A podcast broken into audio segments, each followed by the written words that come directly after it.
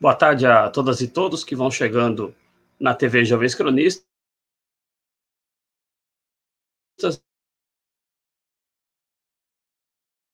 Está começando mais uma edição. Só dei uma travada, né? Vamos falar sobre as últimas informações é, referentes ao novo coronavírus, né? E vamos uh, também uh, atualizar aí uh, o status político do Brasil. antes de, de, chamar o Cláudio Porto na conversa, peço, como sempre, para que você que não é inscrita, não é inscrito ainda, se inscreva no canal. se inscreva no canal, tem o botão aí do lado para você se inscrever, ou se você tiver no Twitter aí, você pode usar o endereço para se inscrever, participe conosco, é sempre muito importante a sua participação. Nosso canal ele registra uh, todos os que participam, né? Uma espécie de chamada que a gente faz, registrando todos que participam, né? E nós temos os nossos instrumentos de apoio aqui, o Apoia-se, uh, e temos também, evidentemente, o instrumento do uh, Clube de Membros, instrumento este onde você pode colaborar conosco a partir de R$ 4,99 através do Clube de Membros. E a gente lembra sempre que se você é usuária, usuário do YouTube Premium, você uh, tem a possibilidade de colaborar conosco com R$ 7,99 sem gastar nada. Não é isso? O YouTube Premium cobre esta colaboração que você pode dar a nós para nos ajudar a nos manter no ar. Antes de passar a palavra para o Cláudio, é, é, um último anúncio rápido aqui de que a TV Jovens Cronistas hoje poderá ser vista em três momentos. Neste momento aqui, onde nós estamos no ar, mais tarde, às sete da noite, nós receberemos mais uma vez, uma alegria grande, mais uma vez receber a Sanaú Juventude Palestina, e às 21 horas nós estaremos como convidados, já agradeço de antemão, nós estaremos como convidados no canal Inteligência Acima da Mídia, lá com o Magrão. Uh, prestigie também a nossa participação lá no Inteligência Acima da Mídia, na live do Magrão, às 21 horas. Então, eu acho que é inédito, uh, eu acho que é inédito você ver a TV Jovens Cronistas, pelo menos aqui na, na editoria de política, na de esportes, não, mas na editoria de política, três vezes você vai acompanhar no dia a TV Jovens Cronistas. Eu acho que é inédito. Antes de passar a palavra para o Cláudio, daqui a pouco eu registro outras participações, eu já quero destacar uma primeira participação rapidinho, porque o Fernando Gregório da Silva, um abraço para você, disse que a gente vai conquistar a medalha de prata. É, eu estou com um grande receio que nós é, recebamos uma infeliz medalha de ouro no número de vidas perdidas, né? Eu acho que nós estamos entrando no ar nesta tarde de sexta-feira para falar bastante disso. E para começarmos a falar disso, passo a palavra ao meu amigo Cláudio Porto. Boa tarde a você, Cláudio. Olá, Adriano. Olá, o espectador e espectador que nos acompanha ao vivo, aquele que nos acompanha depois também, né, na versão já gravada aí do programa, e também um alô especial a quem nos escuta apenas, né, no, no formato podcast aqui. Lembrando que ao final da, da live, todo o programa da TV Jovens Cronistas ele é convertido ali, é só extraído o áudio e disponibilizado nas principais plataformas aí de podcast. Bom, Adriano, de fato, é, esse seu receio ele é justificado Agora, é, nós ainda temos que ter muita calma, porque me parece que nós ficaremos mesmo com a prata aí ao final desse infeliz campeonato. Ah, é, e, eu, e eu vou colocar aqui no nosso, no nosso, no nosso visor aqui, né? Vou espelhar para a gente, porque é o seguinte: esse programa aqui ele não trará números atualizados é, do dia, né? Como sempre fazemos. É importante destacar isso já de início, por quê? Porque porque nós vamos aqui, ao longo deste programa, tratar de números que já estão é, consolidados ou que já foram consolidados pelo Ministério da Saúde em seu último boletim epidemiológico. O boletim epidemiológico, vocês que acompanham a TV Jovens Cronistas já há algum tempo, é, sabem, né? Vocês sabem que nós aqui curtimos muito né, analisar a fundo os boletins epidemiológicos do Ministério da Saúde, porque é a partir dali que nós conseguimos extrair números consolidados do que já aconteceu.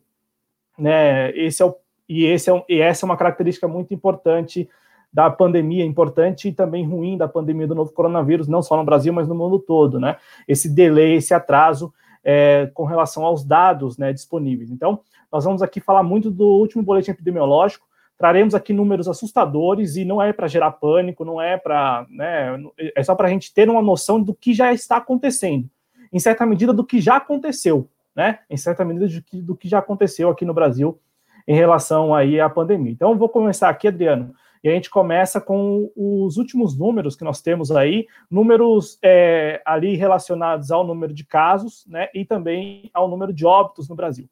Repito, esse número que nós vamos falar aqui já de início não não são números de hoje, 22 de, de maio, sexta-feira. São números ainda de ontem, né, quinta-feira, 21 de maio. Mas nem por isso né, são menos importantes. Ah, o número que vocês acompanham na tela é um número muito forte. Né? Nós passamos os 300 mil casos no Brasil, casos de novo coronavírus. São 310.087 casos confirmados da Covid-19 no Brasil. E ontem, na quinta-feira, nós ultrapassamos mais uma marca infeliz, que é a marca dos 20 mil óbitos aí confirmados pela, pela Covid-19, a doença causada pelo novo coronavírus. É, vejam vocês, ali tem a tabela, né? A tabela mostra aí os estados com maior incidência, né? O maior número de casos, na verdade, também o maior número de óbitos é, por Covid-19, né? São Paulo, é, seguido do Rio de Janeiro, em terceiro Ceará, Amazonas em quarto, em quinto Pernambuco, Pará em sexto, né?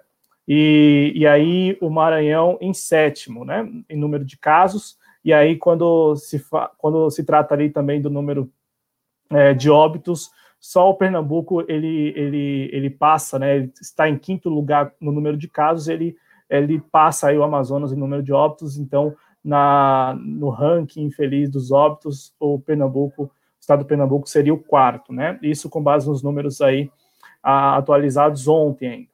É importante é, mostrar este gráfico, mostrar essa tela, para que a gente tenha uma ideia daquele dado que está lá embaixo, no canto inferior direito, para quem nos assiste, né? Que é esse dado do, das 1.188 mortes aí registradas no período de 24 horas.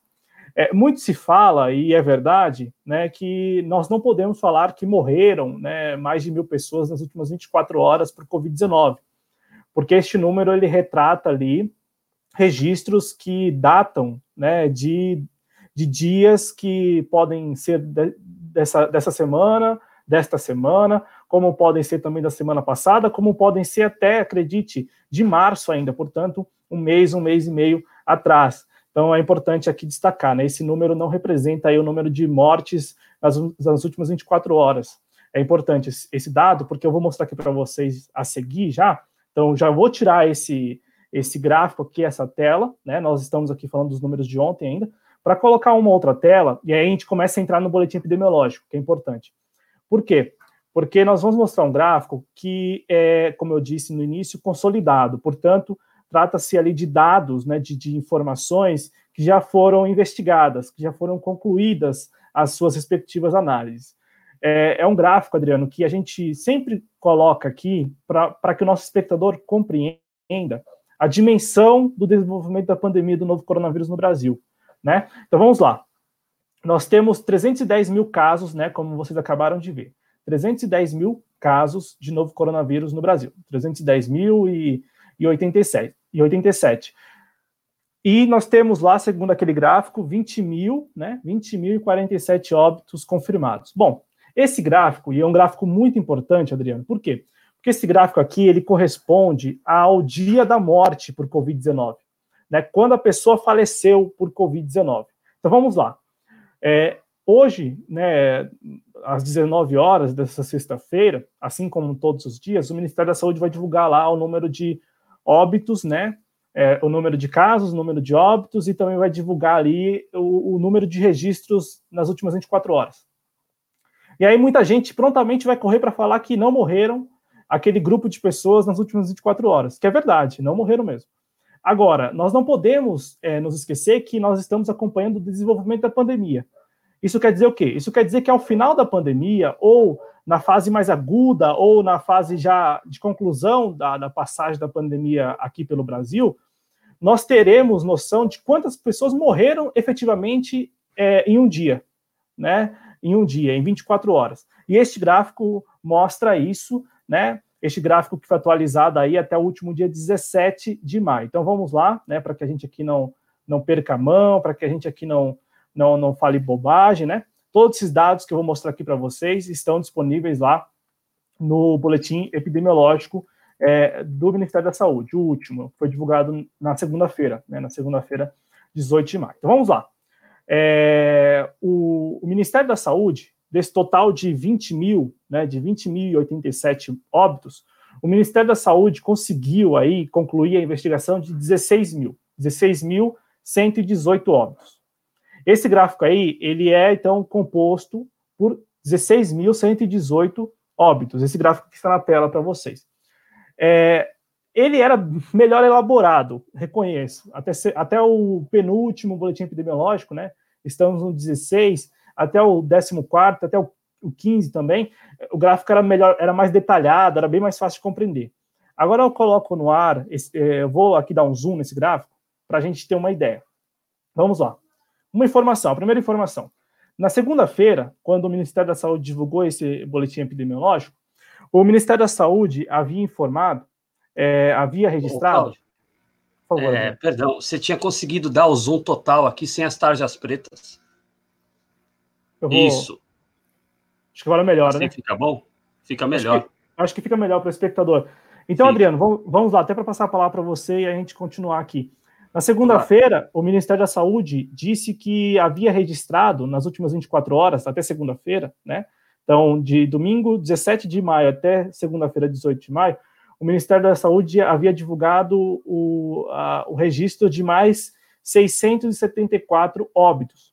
Vejam vocês como esses 674 óbitos ele ficou distribuído naquela segunda-feira. Esses números em vermelho é, correspondem ao, à quantidade né, de, de óbitos daquele dia. Então, vejam vocês, na segunda-feira, agora, 18 de maio, o Ministério da Saúde atualizou, Adriano, uma morte de 25 de março, é, duas mortes de 3 de abril, né? Então, é, é preciso, sabe, para que talvez, talvez esse gráfico aqui ilustre melhor isso para as pessoas, né? Então, nós não sabemos ainda é, é quando é, morreram as pessoas que foram registradas, os óbitos que foram registrados ontem. Nós não sabemos, nós sabemos que pouco mais de 300 é, tinham sido, 311, tinham acontecido nos últimos três dias, né? Então vamos lá. É, eu quero mostrar esse gráfico só para poder aqui afirmar algo, para a gente ter isso, ter isso muito consciente nas nossas cabeças. No dia 28 e 29 de abril, Adriano, que, que está aqui, ó, 28, passando o mouse aqui, ó, 28 29 de abril, até 30 de abril, esses três dias, nós vamos subindo o gráfico, a gente observa que nesses três dias, sobretudo no dia 29 de abril, nós alcançamos o pico de, de pessoas mortas por Covid-19 em um único dia. Esse pico, e aí eu vou dar um, vou tirar um pouco o zoom, vou arrastar aqui a tela para vocês verem. Então, nós temos o pico aqui, ó, com o gráfico, né, com o mouse, o pico aqui. E aí eu vou arrastar um pouco a tela para a esquerda aqui para a gente ver. Então, vamos lá. O pico de quase 400 mortes em um dia. Bom, passando a palavra para Adriano, e concordando com o professor Ulisses que está no chat, que esse gráfico é horrível de, de, de a pessoa interpretá-lo, porque ele, ele, ele, ele não é tão detalhado como eram os, os outros, como era o outro. Eles mudaram isso, para vocês verem como a gente está acompanhando mesmo. Eles mudaram o gráfico. Não sei se é para dificultar, mas ficou mais difícil. Não sei se a intenção era dificultar, mas ficou mais difícil. Eu acho que é. Eu afirmo aqui a vocês que é importante a gente ter isso. Apesar dos números atualizados diariamente não corresponderem a mortes no período de 24 horas, efetivamente, não corresponde, não corresponde a mil mortes nas últimas 24 horas, não corresponde que morreram mil pessoas nas últimas 24 horas, ainda assim, é preciso a gente ter muita consciência, porque nós já estamos em um patamar, Adriano, muito alto, elevadíssimo. É, hoje, 22 de maio, nós podemos afirmar que no dia 28 e 29 de abril, por exemplo, 28 e 29, cada dia morreram quase 400 pessoas por Covid-19. Isso quer dizer o quê? Quem garante que daqui duas semanas a gente não tem aqui um novo boletim epidemiológico, com um gráfico desse aí, ainda que ruim atualizado, falando em um patamar de 600 mortes em dia, em um dia. 700 mortes, 800 mortes. E aí não vai ter como relativizar. Por quê? Porque são números serão números consolidados como são esses que eu estou colocando na tela. Nós não conseguimos mais voltar atrás, nós não conseguimos nem relativizar que, por exemplo, morreram em 28 de abril e 29 de abril quase 400 pessoas cada dia por Covid-19. Então, assim, o patamar está elevadíssimo. E isso ocorre e se dá porque aqui no Brasil, diferente de muitos países, como a gente tem falado isso quase diariamente na TV Jovens Cronistas, a, se permitiu que a pandemia corresse solta, né, descontrolada. Então, repito, o patamar hoje do Brasil, com dados consolidados, atualizados até o último dia 18 de maio, segunda-feira, dá conta, Adriano, de um infeliz patamar de 400 mortes ao dia, como ocorreu em 28 e 29 de abril. Né? Isso é real. Morreram em 28 e 29 de abril, cada dia, quase 400 pessoas por Covid-19. É, é um cenário muito triste, uh, não tem como minimizar. E aí, nesse sentido, né, tem algumas. É, obrigado ao Toby Marshmallow chegando aí, ele que aceitou a minha solicitação de amizade no Facebook do Zuka. Obrigado ao Toby. É, e faça como o Toby, deixe o seu like, compartilhe nas suas redes, né? É, ajude a gente a crescer nesse projeto. E, bom, é um cenário muito triste, né? E tem várias participações interessantes aqui nesse sentido, né? O Fernando Gregório confirma aí que até domingo nós já estaremos nessa segunda posição incômoda de vidas perdidas, que é o que a gente sempre registra aqui na TV Jovens Cronistas, né? É... O Ulisses Santos está aqui dando a saudação para nós, nosso colega, que no Twitter a, é arroba prof, colorado.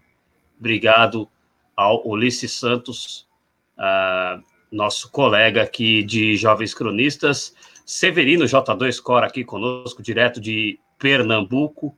Obrigado. É, a colocação do Fernando Gregório da Silva é, me permite. É, eu estou bem baleadão, gente, mas eu vou é, fazer algumas colocações aqui, claro, rolando mais a bola para o Cláudio, mas vou dar para fazer algumas colocações. E a colocação do Fernando Gregório da Silva me permite é, tecer alguns comentários em relação à situação do São Paulo especificamente, né? É preciso o primeiro ponto, e o legal da independência da TV Jovens Cronistas é isso, e eu estou até curioso para ver como é que o público do Inteligência Acima da Mídia vai nos receber às nove da noite. Porque, dependendo da pergunta, a gente vai dar uma opinião que não é necessariamente a que as pessoas gostam de ouvir, uh, que é a nossa característica pela nossa independência. Veja, a esquerda inteira votou pelo feriadão. Eu concordo em, em alguma. Infelizmente, eu tenho que concordar com o feriadão. O Cláudio Porto é testemunha de que meses atrás nós recebemos. Meses atrás, não, acho que é mês atrás, ou dois meses atrás no máximo. Uh, nós recebemos aqui algumas vezes, se eu estiver equivocado, duas, uh, o Hugo Otati, lá do Do Trabalhador, no Insta, né, no Instagram, arroba Do Ponto Trabalhador, projeto do Trabalhador, e a gente denunciava aqui de, dos problemas sérios que vão representar, que vai e já estão representando para o trabalhador, a antecipação desses seriados, porque é, as grandes corporações, elas vão vir com tudo depois deste momento de pandemia. A situação dos trabalhadores, a ultraexploração dos trabalhadores, aliás, isso já está acontecendo, né? Porque o Dória gosta sempre, Cláudio, nos compromissos que ele assume, de enfatizar que 70% da economia está funcionando meio que para dar uma satisfação para a elite a quem ele serve. E já temos muitas pessoas sendo obrigadas, porque aí a pessoa fala, ah, ninguém é obrigado a nada. Se o cara falar é o seu emprego ou o banco de horas, ou a hora extra, isso não é obrigação, porque o cara vai simplesmente largar o emprego. Não, me, me demite aí. é, é, é, a pessoa tem que, claro que todos nós temos brilho, mas a, a, a pessoa tem que ter confortabilidade, vamos dizer assim, conforto, né? Para não dar uma ditite aqui, a pessoa tem que ter conforto para ela chegar no ponto de uma pessoa falar: olha, é hora extra, é banco de horas ou é demissão, e a pessoa falar: não, eu não vou fazer, pode me demitir. A pessoa tem que estar tá muito bem, principalmente no momento como este de pandemia, para fazer isso. Então, o, o termo certo é obrigadas. As pessoas estão sendo obrigadas a fazer hora extra, a fazer banco de horas, né? Uh, imagine depois que terminar a pandemia a situação que não vai ser. Mas assim, nós entendemos a questão uh, de é uma tentativa torta, mas é uma tentativa. Perdão, meus amigos, perdão mesmo. É uma tentativa de tentar frear o impacto do coronavírus, principalmente na região metropolitana de São Paulo. Porém, eu concordo é, é, e, e, e, repito: a esquerda inteira votou com o Dória, votou com o PSDB, porque era a melhor proposta que tinha em cima da mesa. Então, fazendo, deixando isso registrado que a esquerda votou, mas fazendo meia culpa, né? É, e, uh, mas eu concordo totalmente com o Fernando Gregório da Silva. É momento de lockdown. Nós estamos numa situação crítica no estado de São Paulo. Uh, eu sou totalmente favorável ao lockdown e ao lockdown de verdade. Porque imagine o lockdown do Dória. O lockdown do Dória, se nós temos hoje 70% da economia funcionando, provavelmente no lockdown do Dória nós teremos 65% é, do, do, da economia funcionando, né? Então, é, eu sempre denunciei aqui e nas minhas redes sociais que o isolamento social do Dória é uma tremenda mentira. Então, eu mantenho aqui as críticas duras que tenho feito ao Dória. A esquerda inteira votou aqui em São Paulo numa sessão tóxica, desagradável. Eu não sei como eu consegui acompanhar aquilo das seis da tarde até o final mas acompanhei. É uma sessão totalmente tóxica.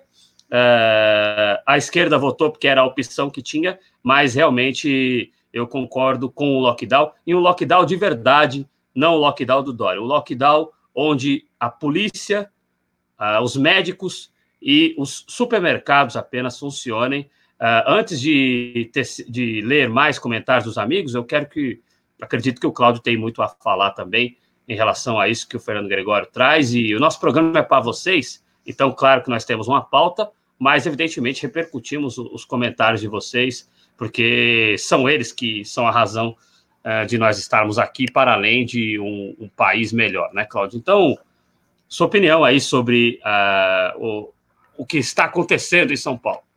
Bom, antes, Adriano, quero aqui cumprimentar o Hugo Tati, né, do Do Ponto Trabalhador, que ontem alcançou a marca, a página do Ponto Trabalhador no, no Instagram, alcançou a marca de 2 mil seguidores e nós, nós aqui é, achamos muito válido é, que vocês que nos acompanham, se por acaso tenham aí perfil no Instagram, se não tem, vale a pena criar para seguir esse tipo de projeto, né, como o projeto do Ponto Trabalhador. Então, cumprimentar aqui o Hugo, Hugo Tati, que sempre que é convidado aparece por aqui para para nos ajudar e nos auxiliar a denunciar os ataques contra os trabalhadores no Brasil, né? Que é, que é, que é essencial.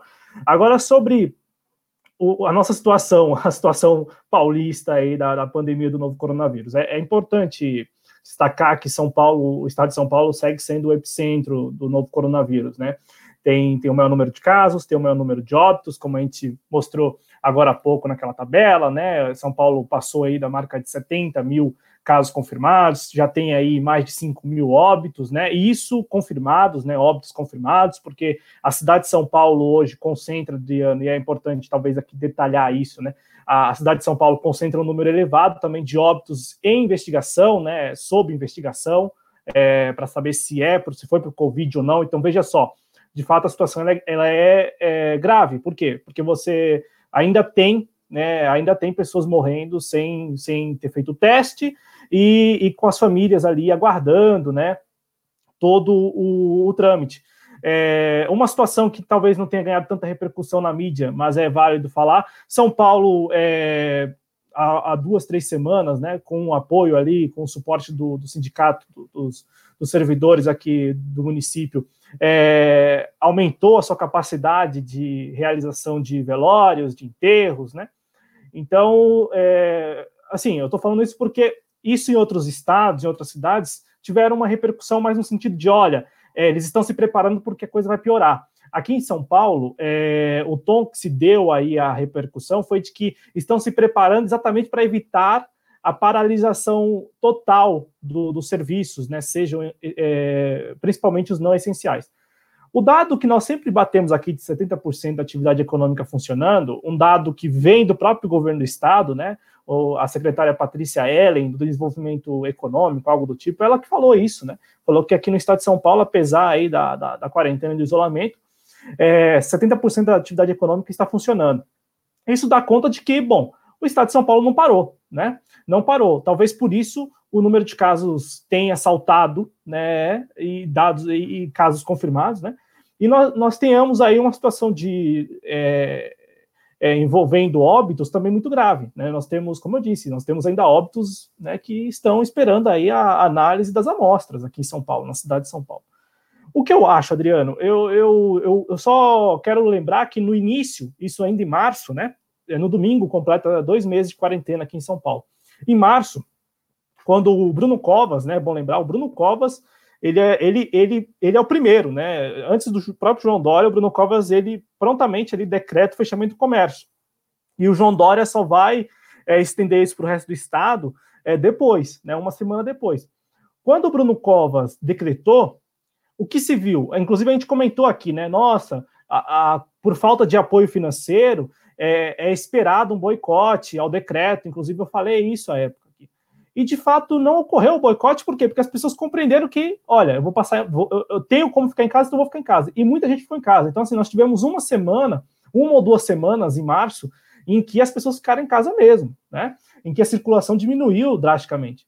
Agora, com o passar do tempo, né? E as medidas econômicas, que são medidas econômicas para se é, para tentar aí em, em, situação de guerra, como eles gostam de classificar, né? Em um contexto de guerra, é, dar ali condições mínimas para as pessoas ficarem em casa. Essas medidas não chegaram, as pessoas começam a, a voltar, a retornar à sua, à sua normalidade, né? Uma normalidade que não é, é não é, digamos assim, tão prejudicial. No entanto, não é prejudicial individualmente, né? Porque quando eu faço isso, o outro vai fazendo, o outro vai fazendo, ou seja, todo mundo vai voltando à normalidade, acaba ali acarretando uma situação difícil para a cidade e para o Estado, principalmente. Agora, sobre lockdown, né, que há uma resistência, né, é importante também aqui lembrar que para se estabelecer o lockdown aqui, na, ou o isolamento total né, na cidade de São Paulo, precisa sim haver aí a coordenação do governo do estado, porque precisaria incluir aí os municípios que estão na região metropolitana. Veja, Adriano, nesta primeira, neste primeiro momento em que se discutiu o feriadão, há municípios, como o município onde eu estou aqui, que não decretou nenhum feriado, nem ponto facultativo. É, no máximo, vai respeitar o feriado de segunda-feira, porque é o feriado é, estadual. Então, assim, não há coordenação mínima. Não há coordenação mínima. Só para dar um exemplo, a cidade onde eu moro aqui, ela ela é, digamos, ela faz limite tanto com a capital, por um lado, e também com outra cidade do interior pelo outro. Que sabe o que aconteceu, Adriano? A cidade do interior, a cidade do interior suspendeu todos os, todas as linhas de ônibus intermunicipais. Já a capital, que tem o maior número de casos, o maior número de óbitos, ainda hoje te, nós dispomos aqui de linha intermunicipal. Claro, não estou aqui falando, não estou aqui falando que deva aí suspender o serviço de transporte coletivo, não é isso. Mas só estou falando que, olha, é, a, a prefeitura da cidade interior aqui do lado achou por, achou por bem suspender para evitar o translado, que em certa medida também é, é, é, é desnecessário. As pessoas vão muito mais a outra cidade para consumir no centro, né? E tal. Mas, enfim, é uma situação muito delicada. O que eu, o que eu acho é que o feriadão me parece uma boa alternativa. Agora, não houve coordenação, né? Nós estamos aqui no que seria o terceiro dia do feriadão em São Paulo. A cidade onde eu moro mesmo não teve um dia sequer de feriado. Então, assim, poderia se haver coordenação é, já agora, né? Porque eu acho, Adriano, que, para passar a palavra, eu acho que é, o lockdown, o isolamento total, deve ser a última medida. Então, até chegar à última medida, eu acho que é válido ir, ir adotando outras é, ações mais é, menos enérgicas, como o próprio feriadão, né? Como o próprio feriadão. Só que no, no feriadão não houve coordenação, quem dirá no isolamento, né? É, é, é não houve coordenação. Mariporão, onde eu moro aqui, é uma cidade que fica do lado, 40 quilômetros da cidade. É, o que aconteceu? O que, que acontece geralmente? As pessoas saem da cidade para vir aqui, que tem represa, né? Tem, tem rios, tem cachoeiras. As pessoas vêm. E, e a prefeitura, ao invés de decretar o feriado, sabe o que ela fez? Ela, ela adotou bloqueios sanitários. Então, assim, enfim, sabe, criou. Porque poderia ter é, dado o feriado também e imposto bloqueio sanitário, né? Agora, imagina só, é, você impõe bloqueio sanitário para evitar que o turista né, venha da capital e as pessoas da própria cidade continuam circulando porque não é feriado, então tem que trabalhar, aqueles que ainda trabalham, né? E aí eu passo a palavra para você, deixando aqui aquilo que a gente sempre fala. Quer resolver todo esse problema? Vamos voltar na origem do problema, que seria qual? O decreto. O que é atividade essencial e o que não é atividade essencial. Porque eh, se você consegue controlar que só atividade essencial eh, seja, seja exercida, me parece que boa parte do problema será resolvido, né, Adriano? Porque você consegue controlar, né? Pelo menos isso.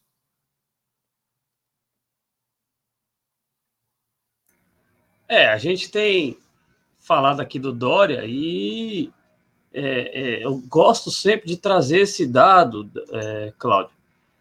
70% da economia ativa, tudo é essencial para o Dória.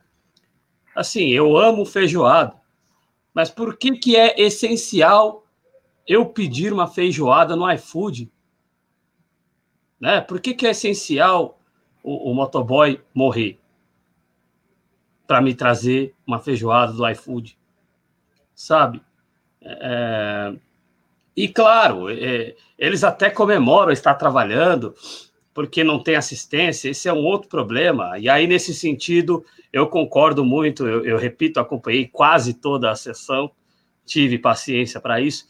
É, é, e a fala do Gianazzi foi perfeita, do deputado Carlos Gianazzi, do PSOL, aqui de São Paulo, que esteve esta manhã no Diário do Centro do Mundo e esteve ontem fazendo a live dele com o seu irmão e com convidados. É, o, o, o Gianazzi é muito feliz quando coloca que se tem um governo estadual que é o governo do estado de São Paulo, e uma prefeitura municipal, que é a prefeitura do município de São Paulo, que tem condições de criar o seu próprio auxílio emergencial, é São Paulo. É São Paulo. Então, veja, o Dória faz aquele palanque eleitoral, aquele jogo com o desgoverno Bolsonaro, com o presidente Bolsonaro, mas o, o Dória se omite totalmente já o que ele poderia fazer ele poderia, ah, o presidente não está dando assistência, está é, difícil de manter a, a, a, é, o isolamento social, aquela hashtag fique em casa, que ele vai lá, tu, todas, agora não é só na coletiva, até quando ele dá entrevista para o Datena, quando ele dá entrevista para a Globo News, para a CNN, ele tem lá aquela plaquinha fique em casa? Se você quer tanto, Dória, e tomara que você queira mesmo, que as pessoas fiquem em casa, implemente o auxílio emergencial estadual imediatamente e mostre que há meios mais rápidos, mais honestos e melhores tecnicamente de realizar esse pagamento do que os métodos do desgoverno Bolsonaro. Faça isso então, faça a sua parte. Eu também acho que o lockdown é a última medida, mas o que acontece é que muita gente na rua, Uh, transporte absolutamente lotado. Eu, eu desconfio, uh, pelas imagens do transporte coletivo, de que estes feriados não foram encarados como feriados, que é o que eu falei na minha fala anterior, que as pessoas. Não, você vem e você vai ter o banco de hora, vai ter a hora, mas você vem, sabe? É, indústrias de serviço não essencial funcionando normalmente, é, aquilo que eu estou cansado Perdão de verdade, meus amigos. Aquilo que eu estou cansado de denunciar diariamente aqui. Então, é, eu, eu, acho que eu atropelei a pauta, Cláudio, mas eu, como o Fernando colocou, achei um bom gancho a gente falar disso, até porque eu queria, é, é eu estou feliz de ter, mesmo estando mal, eu estou feliz de ter entrado no ar nessa sexta-feira, porque eu acompanhei aquela sessão uh, e estou vendo esse feriado. Nós não temos um feriado prolongado em São Paulo, vamos ver no feriado estadual. Só para encerrar aqui da minha parte e voltar para o chat antes de devolver para o Cláudio, sobre a questão do transporte intermunicipal, veja, as pessoas estão trabalhando normalmente, não é feriado. Não foi feriado esses dois dias que nós tivemos e hoje, ponto facultativo, menos. Uh, se é suspenso o transporte intermunicipal, vira um caos total, né? Então não tem o que fazer. Eu acho que o Dória tem que entender que essencial é o supermercado. Eu faria o que eu faria, como já que nós estamos em época de eleição, não que eu queira, mas o que eu faria como gestor público seria o que a Europa fez. E isso não foi chamar de lockdown muitas vezes. Em alguns lugares foi, na Itália, na própria Alemanha, na, na, na França. Eu não sei se. Che... Na, na Itália eu sei que chegou a falar em lockdown. Agora, nos outros, eu confesso que não lembro. Mas o que acontece? Olha, o que é essencial no comércio nesse momento? E aí você dá, evidentemente, assistência aos comerciantes das outras áreas, porque não adianta você mandar eles fecharem a porta e não dar assistência, não dar crédito. Eu, se fosse governante, daria crédito a juro zero, que dirá não dar crédito nenhum ou recusar ou segurar o crédito, como estão fazendo as empresas no Brasil. Eu daria crédito a juro zero. Estado serve para isso. Então, vamos acabar com o Estado brasileiro, vira anarquia. Mas o que acontece? Em respeitando essa ideia de que todo mundo vai ter crédito a juro zero, eu falaria: olha, o que, é essencial no comércio? Farmácia e mercado. Porque não é essencial, repito, pedir uma feijoada. Então, uh, eu tenho uma farmácia abre às seis da manhã, fecha ao meio-dia no bairro. A outra farmácia do bairro abre meio-dia até às seis. A outra farmácia do bairro abre das seis até às dez da noite. A, a outra abre das dez da noite até a madrugada, a mesma coisa os mercados. Se houvesse vontade política, daria para fazer essa organização, é, estes comércios essenciais não parariam e é, o resto do comércio é, que ficaria parado teria um crédito uh, a juro zero, né, com o Estado como fiador, e teria é, a estabilidade garantida pelo Estado, bem como os salários garantidos pelo Estado, 70%, 80%, como na França, ou, eh, se não me engano, na Alemanha também, ou integralmente, como num país subdesenvolvido como o Brasil deveria ser. É, é, eu acho legal a gente falar de políticas públicas, e pelo menos a minha ideia, quando a gente for cobrir a eleição, é, é, é também debater políticas públicas. Né? Porque eu acho que não adianta só a gente apontar o problema a gente tem que pensar na solução.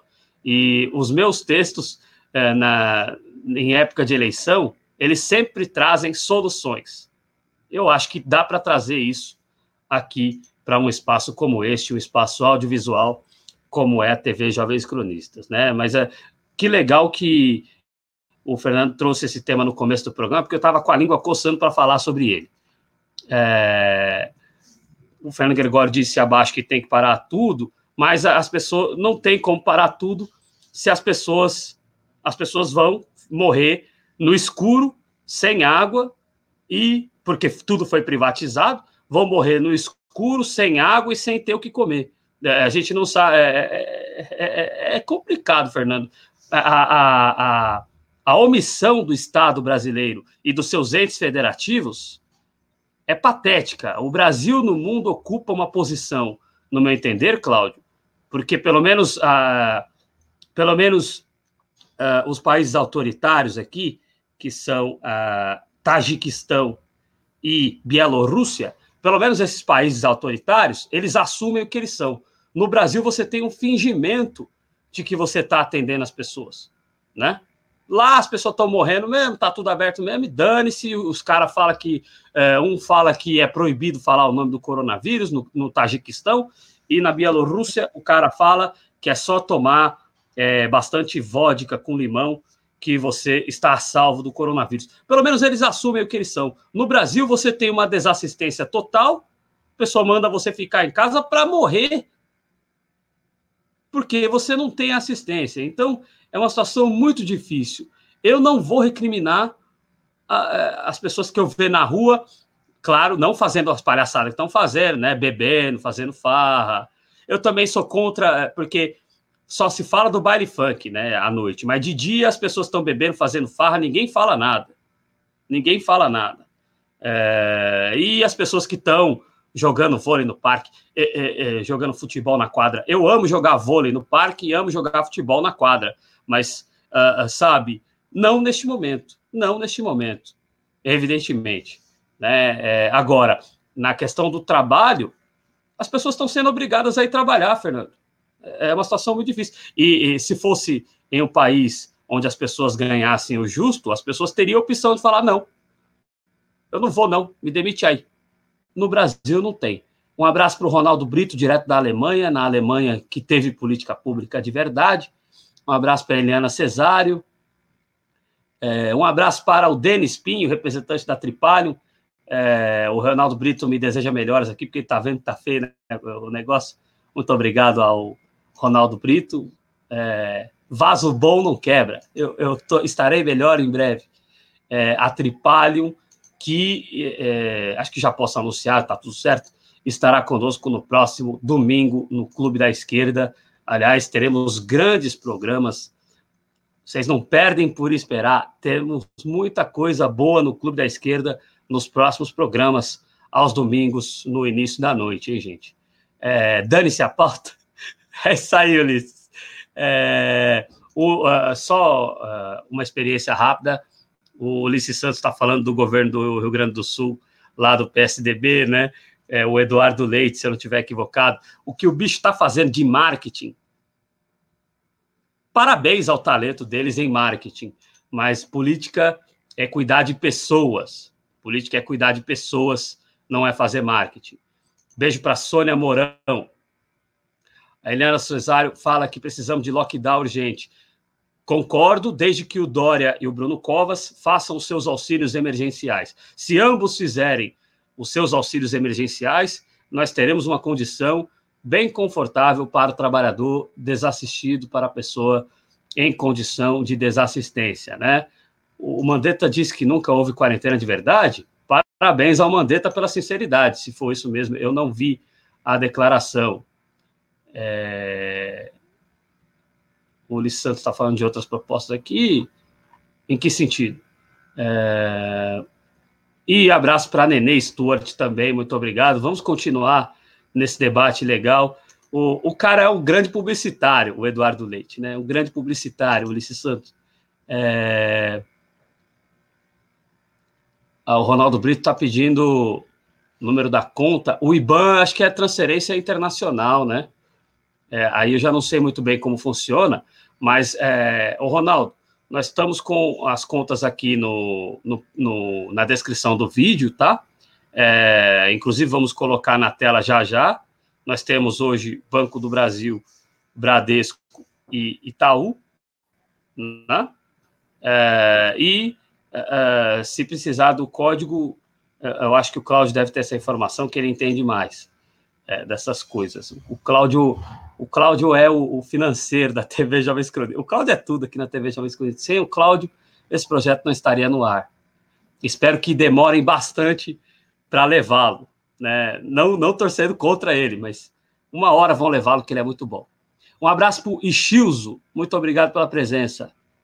É, tá dizendo aqui que o Heleno pode ser enquadrado na lei de segurança. Deveria ser. Todo mundo. Eita, Brasil. Todo mundo nesse desgoverno deveria ser enquadrado na Lei de Segurança Nacional, porém não serão. Não serão e, e segue o baile. Cláudio, desculpa minha, a, a, me alongar aqui, mas é, é legal essa interação e, e vamos tocar em frente. Fica à vontade. Bom, é, só, só, algumas correções, né? Você falou é, Turcomenistão. É, Turcomenistão, e não é, o outro nome que agora também nem me Ah, é, o, o, o, doido lá é do Turcomenistão, né? Não é do Tajiquistão. peraí. Eu, deixa eu fazer uma pesquisa rápida, porque eu ah. lembro do Tajiquistão.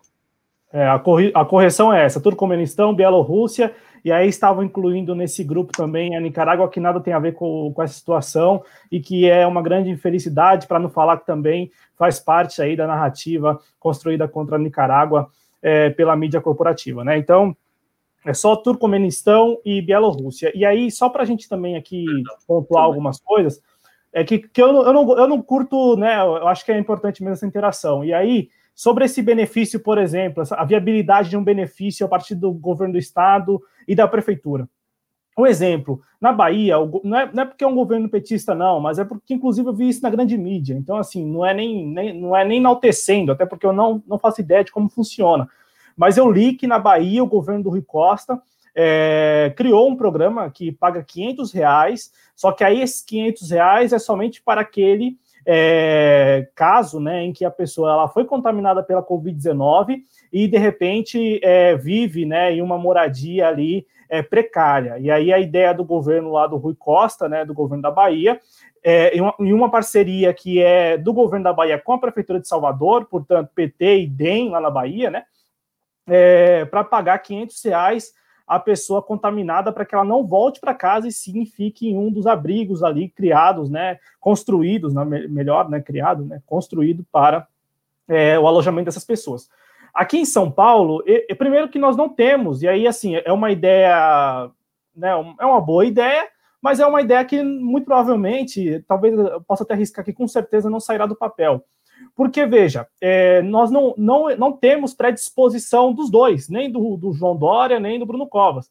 E, eles não cobram nem mesmo desgoverno federal pelo atraso do repasse dos benefícios do auxílio emergencial. Portanto, eles estão pouco é, em, se importando com essa realidade mais econômica, né? Eles estão aí impondo regras, né? Regras que é, são medidas, né? Impondo medidas que são corretas até. Agora, são medidas que, sem o alicerce econômico, sem o apoio econômico, muito dificilmente serão levadas a sério, né? Serão consideradas pela população, como a gente tem observado aqui em São Paulo, como eu disse, domingo agora, né? Domingo 24 de, de, de maio, completam aí dois meses da quarentena. E o que, que, se viu nesses dois meses? Uma quarentena que nas duas primeiras semanas, de fato, é, era perceptível que as coisas estavam, que as pessoas estavam respeitando, mas que passadas duas semanas quando não caiu mais o dinheiro na conta e as contas continuaram chegando, as pessoas voltaram à, à sua normalidade, que, como eu disse também, não é uma normalidade que coloque, que, que, que individualmente ela é, ela é perigosa, né? Ela é, digamos, é, é, se expõe ao novo coronavírus. Não, individualmente não. Agora, o problema todo é que nós estamos falando de uma cidade com 12 milhões de habitantes e de um estado com 40, mais de 40 milhões de habitantes.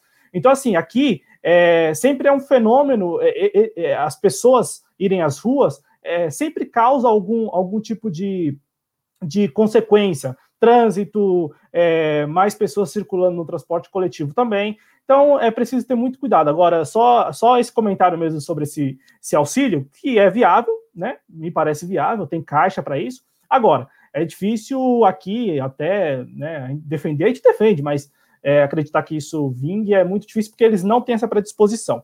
Voltando ao assunto, aí é, mais à frente nós falamos do, falaremos do general Heleno, né, para até contextualizar o comentário do nosso espectador, porque é importante contextualizar. É, antes... Só, só para não, não ficar confuso, eu também não acredito. É, é, eu coloquei isso como política pública que deveria ser feito. Não acredito, só para registrar. Não, perfeito. E eu falei de defender. Defender a gente defende, que eu concordo. Eu acho que é importante também apresentar soluções, né? Como você colocou. Concordo, concordo com, com defender, usar o espaço para defender. Agora, é só. E aí, trazendo aqui também um exemplo, acho que é muito válido esse exemplo da Bahia, né? Apesar de aqui eu não estou defendendo o, o governo, não estou enaltecendo, só estou falando de uma política pública que já está sendo implementada. É, vamos lá, então, retomando o, o nosso tema do programa, pauta, né? depois deste intervalo, que é muito válido, um intervalo válido, né, sobre a questão do lockdown em São Paulo, né, é, eu quero já aproveitar que nós falamos de São Paulo, colocar no ar um mapa que chegou agora para a gente, eu entrei em contato com a Prefeitura de São Paulo, e eles enviaram um mapa. É um mapa que mostra aí o número de mortes, né, óbitos. Ah, mas por que vocês estão falando de mortes e não, só, e não de casos? Primeiro que nós não temos o número de casos confirmados e suspeitos ainda é, por é, distrito da cidade de São Paulo. Esse número atualizado aí nós ainda não temos. O último dado que nós tínhamos, que nós temos, é de, de abril ainda. Então não vale muita coisa é, compartilhar isso com vocês agora. E um outro ponto, é, nós temos aqui muito claro é, que o novo coronavírus na cidade de São Paulo chegou pela Zona Oeste, chegou ali por, pela, pela classe média alta, né, podemos dizer assim, que prontamente conseguiu ter acesso a hospitais com leitos de UTI, com todo o aparato necessário. E quando o novo coronavírus ele chega nas periferias, né, chega ali nos bairros mais afastados do, do centro da cidade, o que nós temos é o que nós temos é, é uma situação em que a letalidade ela aumenta muito, ela aumenta consideravelmente, né? É, chega e a pessoa é, rapidamente morre. Aí eu quero colocar no ar para a gente mostrar aqui a Brasilândia, né, aqui na Zona Norte, ó, vou até dar um zoom aqui para a gente olhar juntos, ó, a Brasilândia aqui, ela segue, infelizmente, né, a, o distrito da Brasilândia segue, infelizmente, como líder aí nesse infeliz ranking de distritos aqui com óbitos em São Paulo, né, com 185 óbitos. Na sequência, nós temos na Zona Leste o distrito aqui, ó, de Sapopemba, né, com 179 óbitos aí, né? E esses óbitos é bom colocar, são confirmados e também ainda em investigação, tá legal? E nós temos também, eu tinha visto que aqui na zona sul, né, na zona noroeste, nós temos o Capão Redondo, de onde falou é, na, na, na, sexta, na, no domingo, né? Na verdade, ela falou do Campo Limpo, né? A, a Júlia, né? A Júlia que esteve aqui conosco do, do PSTU. No entanto, Capão Redondo com 141 óbitos aí confirmados e suspeitos. Então, é, ela é, é, ela é do Capão Redondo, né? Ela é do Capão Redondo, mas atua ali toda a região também do Campo Limpo, ali na Zona Sul. Exato, Campo Limpo, Jardim Ângela, que ela citou aqui no domingo, né? Então, é, os três distritos com mais mortes confirmadas e suspeitas na cidade de São Paulo, dado atualizado ontem, 21 de maio.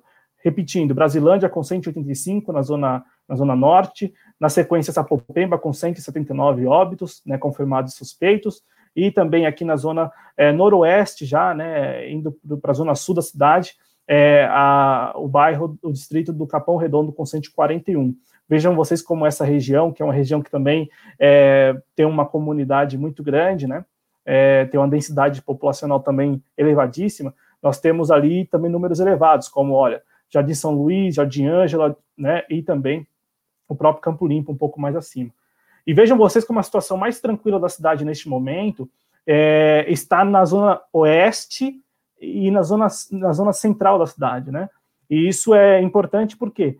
Porque isso é aí a, uma demonstração muito, muito clara, né, de que é, nas regiões que já estruturalmente contam com todo o aparato necessário, aparato de saúde, e não só aparato de saúde, mas com todos os aparelhos públicos funcionando, é, é, essa, essa região ela não é tão atingida assim. Né? Então você consegue fazer um relacionar uma coisa à outra, relacionar a, a estrutura dos aparelhos públicos com é, o número aí de óbitos, né? Então é muito mais letal quando chega à periferia. E, e aí eu quero aqui aproveitar, já que nós estamos falando de periferia, é, colocar no Adriano um outro gráfico para a gente seguir com o nosso programa aqui sobre os números, né, os números aí do novo coronavírus. É, o boletim epidemiológico divulgado na segunda-feira, este que está servindo como base aqui para este programa, também traz é, o perfil dos óbitos, e, e, o perfil é importante, porque a gente fala muito, né, olha, mais de 60 anos, né, o grupo mais atingido, e de fato é. Agora, no Brasil nós tivemos mortes em todos, em todas as faixas etárias, né? É, aquelas com menos de um ano de idade, 25 mortes, ou seja, de recém-nascidos, de recém-nascido e também de crianças ali com meses ainda, né, menos de um ano de idade. É, tivemos 15, com, é, 15 mortes aí é, com, na faixa etária de 1 a 5 anos, né, e aí vai subindo. Vejam vocês como na faixa etária de 40 a 49 nós tivemos já 1.086, isso naquele grupo lá que eu tinha dito de 16 mil, né, nós estamos falando aí de um grupo já defasado, né? não, é, não são os 20 mil, né? é dos 16 mil, dentro daqueles 20 mil, os 16 mil já investigados, com investigação concluída. E aí vai indo, Adriano, né? vejam vocês como nós temos aí mortes em todas as faixas etárias. O mesmo vale é, aqui deste lado para as doenças né, crônicas, né, as tais comorbidades, né, que o, as pessoas vítimas da Covid-19 apresentavam antes de falecer. Né? Então, cardiopatia, é, diabetes, doença renal, e, e, assim, são doenças crônicas que boa parte da população brasileira tem ou conhece alguém que tem. Então, é preciso tomar muito cuidado, porque esse discurso, como o presidente talvez tenha feito isso da pior forma possível, né, o Bolsonaro, quando falou de atleta e tal, isso é uma inverdade absoluta. Né? Nós temos no Brasil uma alta concentração de, de pessoas com alguma comorbidade, né? diabetes, com doenças cardiopatas ou é, também ali doenças renais, enfim, né, pneu, ó, temos aqui pneuma, pneumopatia, obesidade também é uma implicação. Então, enfim, a gente, né, aquilo que o presidente falou de atleta, aquilo lá é, é furada mesmo, né? E aí, Adriano, é, para a gente, para eu concluir essa, essa análise aqui dos, dos, nossos gráficos, eu só tenho um último que é, eu acho importante, que, que também está lá no boletim epidemiológico. Então, assim, a gente está falando de dados oficiais, né? Esse gráfico que mostra aí a situação do Brasil e de outros países do mundo. E aí é importante a gente aqui, talvez, talvez não, é importante a gente dar uma atenção, porque nós temos aqui, é, nesse gráfico, os Estados Unidos lá em cima, é, a Itália, né, aqui já finalizando, a Espanha também, o Reino Unido, é, a França, a Rússia e o Brasil. E eu trouxe esse gráfico só para a gente ter uma ideia aqui nesses, quadradinhos, nesses retângulos coloridos. Eu vou dar um zoom aqui. Ó. Vejam vocês como os Estados Unidos já estão no, no, no dia 84 da pandemia, a Itália no dia 86, a Espanha no 78, o Reino Unido na, no dia 76, a França no dia 80, a Rússia no dia 65 e o Brasil no dia 68, Adriano. Então, veja, se a gente pegar como base aqui a Itália, né, que chegou aí a 86 dias já de pandemia, nós estamos falando aí de uma diferença ainda, né, de uma diferença ainda de 18 dias, né, para a Itália. Portanto, nós estaremos 18 dias é, atrás da Itália. Né? Então, é, só para a gente aqui ter uma noção da situação muito complexa e que nós estamos acompanhando com base nesses dados aí, já, como eu disse, desde o início do vídeo, né? Dados aí um tanto é, atualizar, é, defasados, né? Que correspondem a uma realidade de uma ou duas semanas. Então, é preciso a gente ter muita atenção a isso. E aí, para encerrar essa nossa análise aqui com, do boletim epidemiológico, um dado que ninguém deu ainda, que eu ainda estou muito curioso e estou um tanto é, querendo mesmo saber o que isso corresponde, é o dado, Adriano, muito sério. É um dado muito sério. Segundo o Ministério da Saúde, e aí eu vou, eu vou, vou colocar aqui no ar para a gente, para não correr o risco de, de repente é, falar que é fake news ou que é, não consta isso lá, né?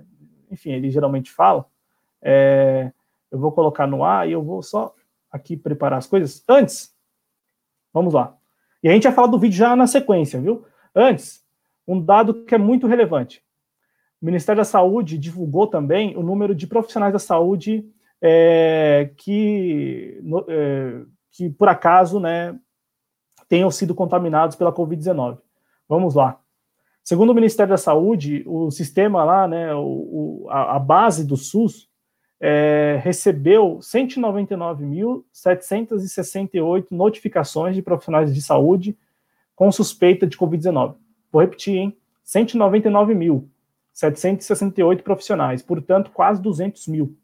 Nós estamos falando de 310 mil é, infectados. Veja, quase 200 mil aí só suspeitos né, de Covid-19.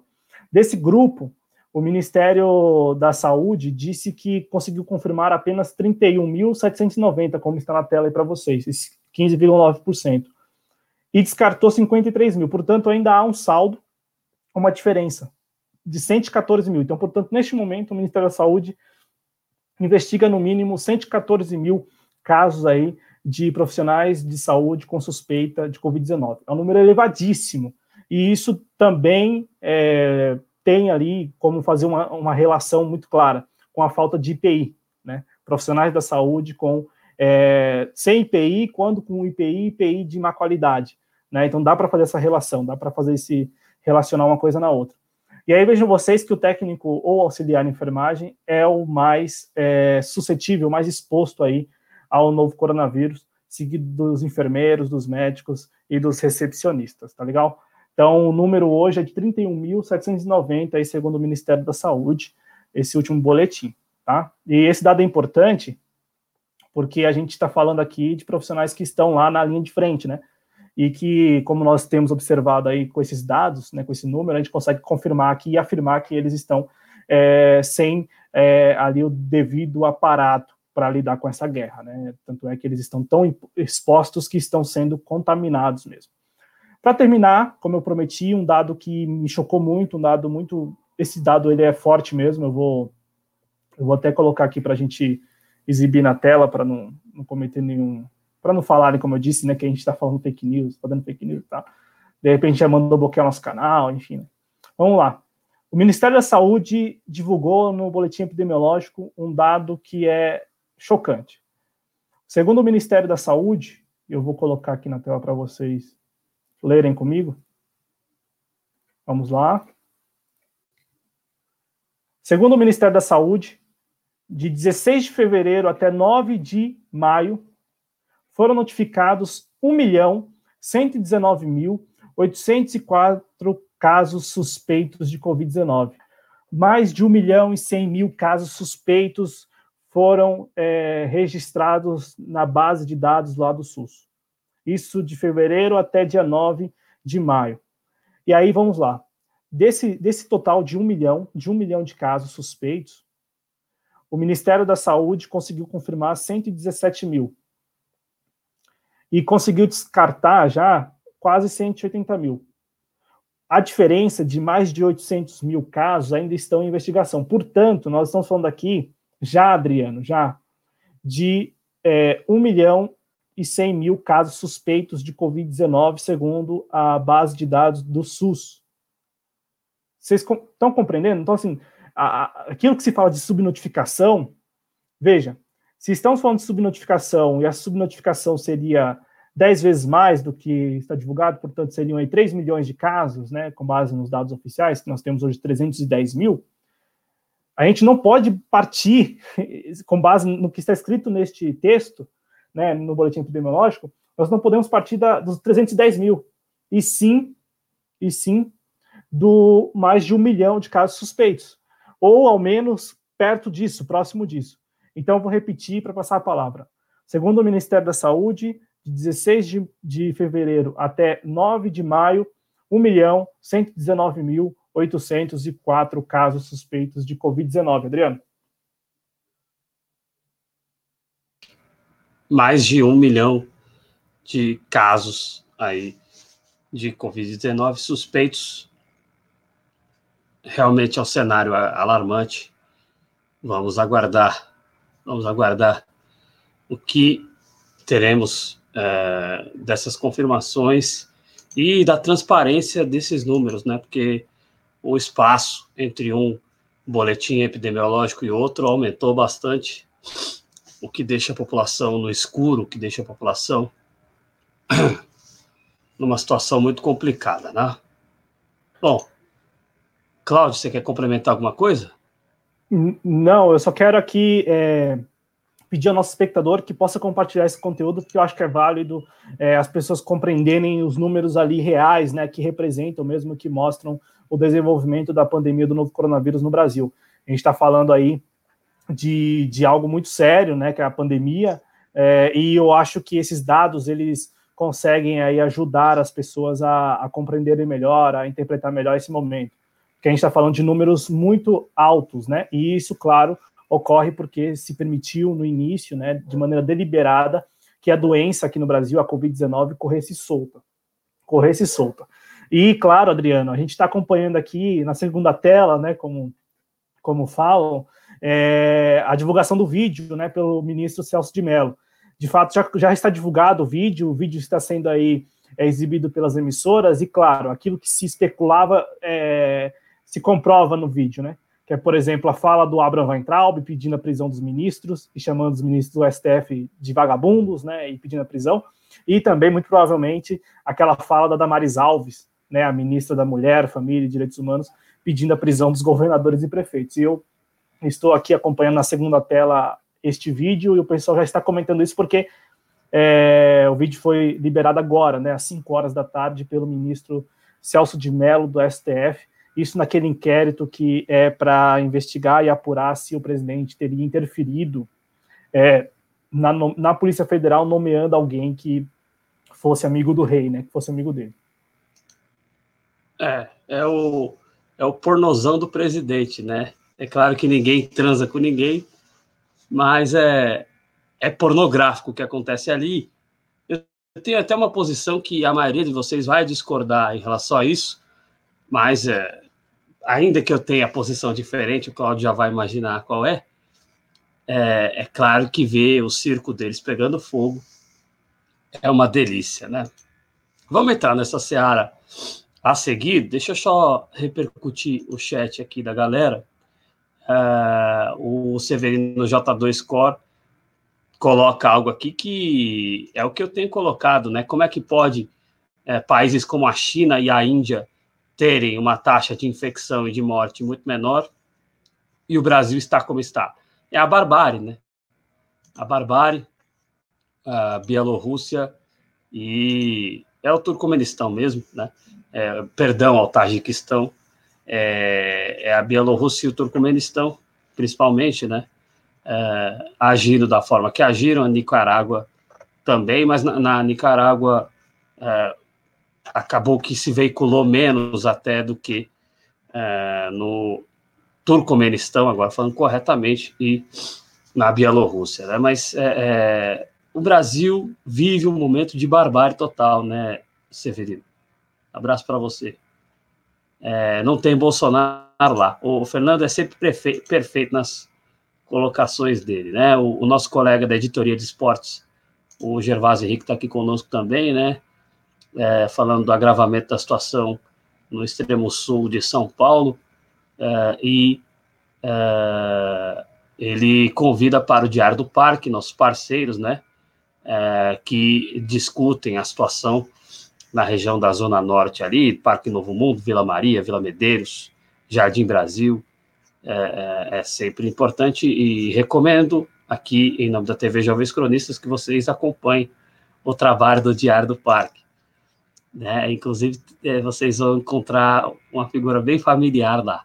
É, é só no videogame e na Alemanha, né? Inclusive na Alemanha, que nós, já que é para fazer jabá, que nós estamos cobrindo no JC Esportes, assim como estamos cobrindo o UFC, estamos cobrindo uh, uh, a WWE, né, luta livre, e estamos cobrindo também, contando histórias da Fórmula 1, eu conto histórias da Fórmula 1 lá, o próximo é o Nelson Piquet, o Ayrton Senna já foi, o próximo é o Nelson Piquet. Bom, é, vamos ver quem mais está aqui, o Ted Hare, um abraço para o Ted Hare, é, a Inela Cesário está falando que já tomou até Rivotril. É, fogo no cabaré, com a divulgação do vídeo. É, mais de 100 profissionais de saúde morreram de Covid-19 no Brasil. E, infelizmente, não é o número final. É, infelizmente, perderemos muitos outros profissionais.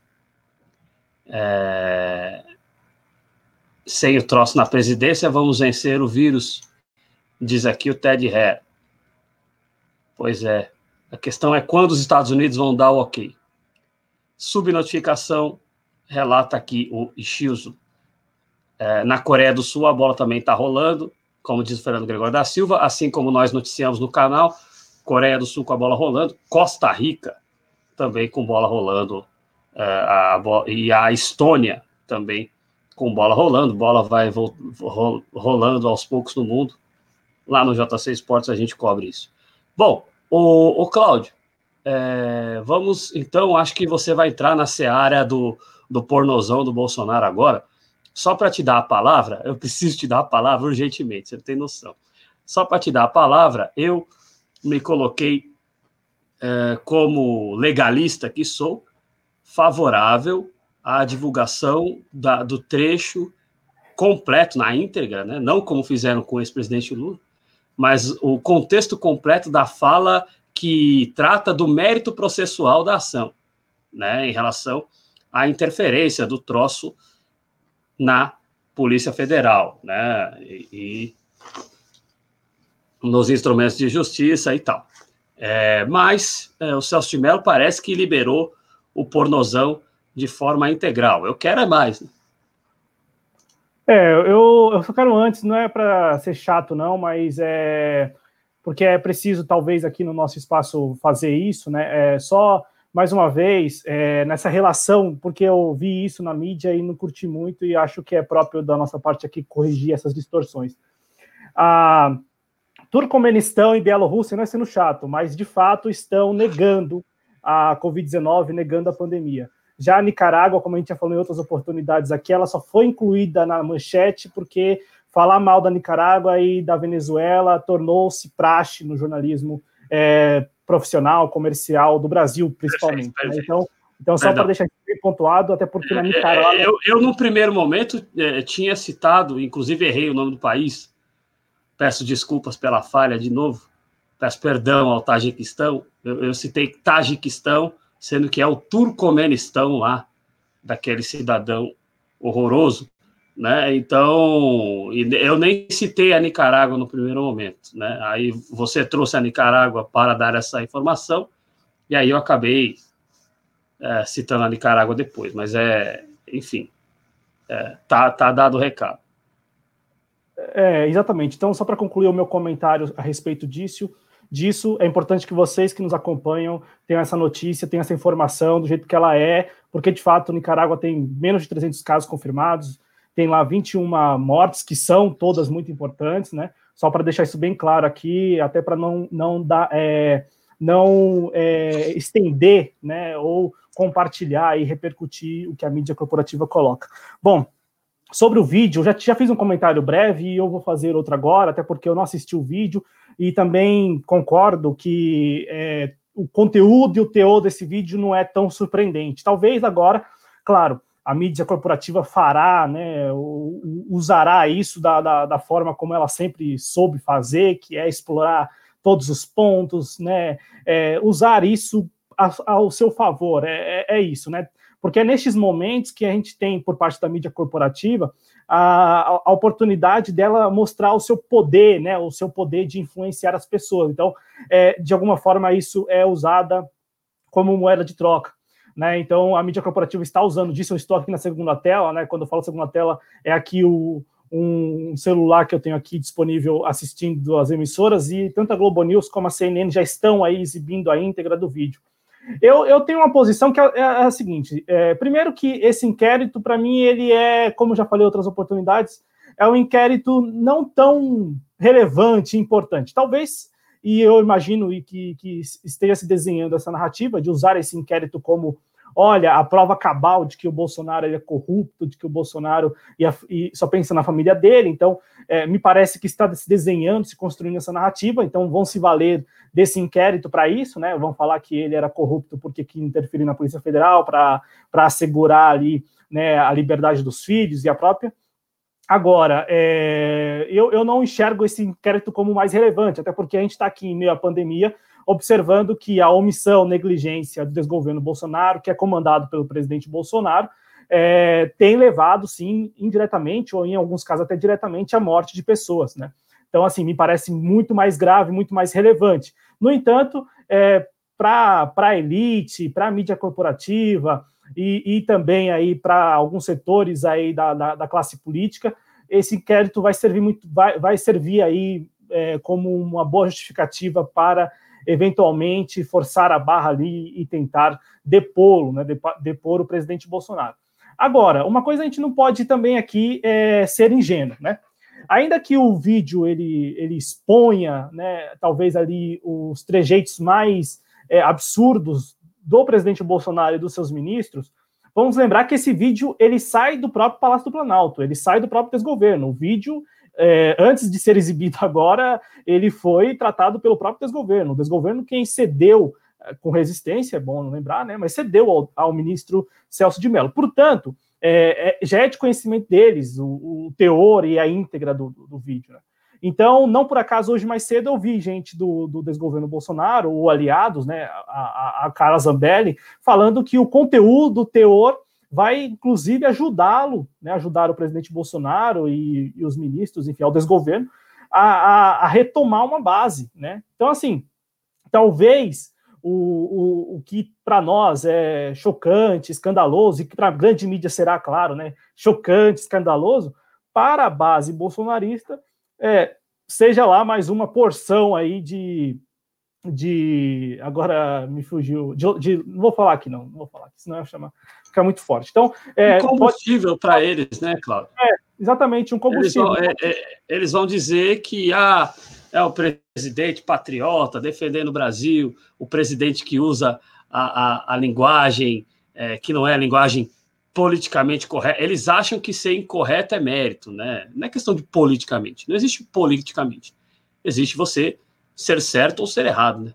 Mas uh, eu acho que é um, vai ser um combustível, né, Cláudio? Acho que era algo similar a isso que você ia dizer, né? Não. É, que eu ia apelar para falar de lavagem, né? mais uma porção de lavagem. Agora você foi muito mais, é, muito melhor do que eu e falou exatamente em combustível. Então, exatamente. E, e, e, eles falam com certeza que será combustível porque eles sabem o teu, eles sabiam, eles sabem. Eles é, tiveram acesso ao vídeo antes de todo mundo, né? Então, assim, é, vai, claro, gerar mídia pelas razões que eu já expus aqui. Agora, é, a gente a gente já sabe muito bem que eles já conheciam o teu do conteúdo e que me parece que explorar outro, outros pontos, como, por exemplo, esse da pandemia, da negligência, da omissão, me parece muito mais relevante, muito mais importante do que é, seguir por esse caminho aí de que o Bolsonaro ele é corrupto porque interferiu ou quis interferir na Polícia Federal. O, um ponto, só rapidinho, um ponto que é preciso talvez neste, neste inquérito aí, talvez observar, é que nós temos neste inquérito do outro lado, né, na outra ponta, o Sérgio Moro que já é o candidato, já é o, a figura querida da grande mídia brasileira. Enfim, vai ser muito difícil a grande mídia é, reconhecer que o Sérgio Moro é um picareta, é um lesa-pátria e tal. É, e, e, isso quer dizer o quê? Isso quer dizer que é, para respaldar né, esse apoio ao Sérgio Moro, para talvez aí passar mais uma demão de que o Sérgio Moro seria uma pessoa é, limpa, honesta, né, incorruptível, é, se, esse inquérito vai, vai cair como uma luva, né? Porque você fala que o Bolsonaro de fato quis é, é interferir, o que de fato quis mesmo. Eu acho que isso, com inquérito ou sem inquérito, o Bolsonaro sempre deixou muito claro que ele queria interferir, inclusive na época com o ministro Sérgio Moro ainda, né, à frente do, do ministério. Com, então, digamos, com o aval, com o apoio do Sérgio Moro, né? O Sérgio Moro, que foi ministro do, do presidente Bolsonaro, é, antes dele assumir, né? Então, ali, desde a transição até esses dias. Então, assim, sabe, é, é, isso, assim, eu acho que a grande mídia está aí repercutindo, serve para poder dar uma zombada, né? Tirar um sarro, serve. Agora, que isso é relevante ou importante, assim, não me parece, porque tanto o Abra Weintraub, a Damaris Alves, né, o Ernesto Araújo, eles nunca, Araújo, eles nunca esconderam que não tem qualquer apreço ali por é, qualquer liturgia ou algo do tipo, né? E, e, que sempre foram desrespeitosos com os outros. Então, sim, não é surpresa, né? Mas para a grande mídia vai, vai funcionar muito bem, porque você explora isso, Adriano, passando a palavra, explora isso como, como eu disse, olha, eu sou importante, eu sou muito importante, ó. Eu, enquanto mídia, sou importante. Olha como influencia as pessoas. E de fato influencia lá uma gama considerável das pessoas. É verdade, né? Então, bom, vamos ver quais serão os desdobramentos. Uh, é, diversionismo. Diversionismo aí tem pra gente é, em relação a isso, né? Mas uh, ele próprio, é, é, tanto eu sou legalista e gostaria de que tivesse sido vazado somente a parte que trata do mérito processual, porque ele vai, ele além de recuperar a base com isso, Cláudio, ele vai se dizer invadido, injustiçado. Olha, é, publicaram conteúdo de segurança nacional, tá ok?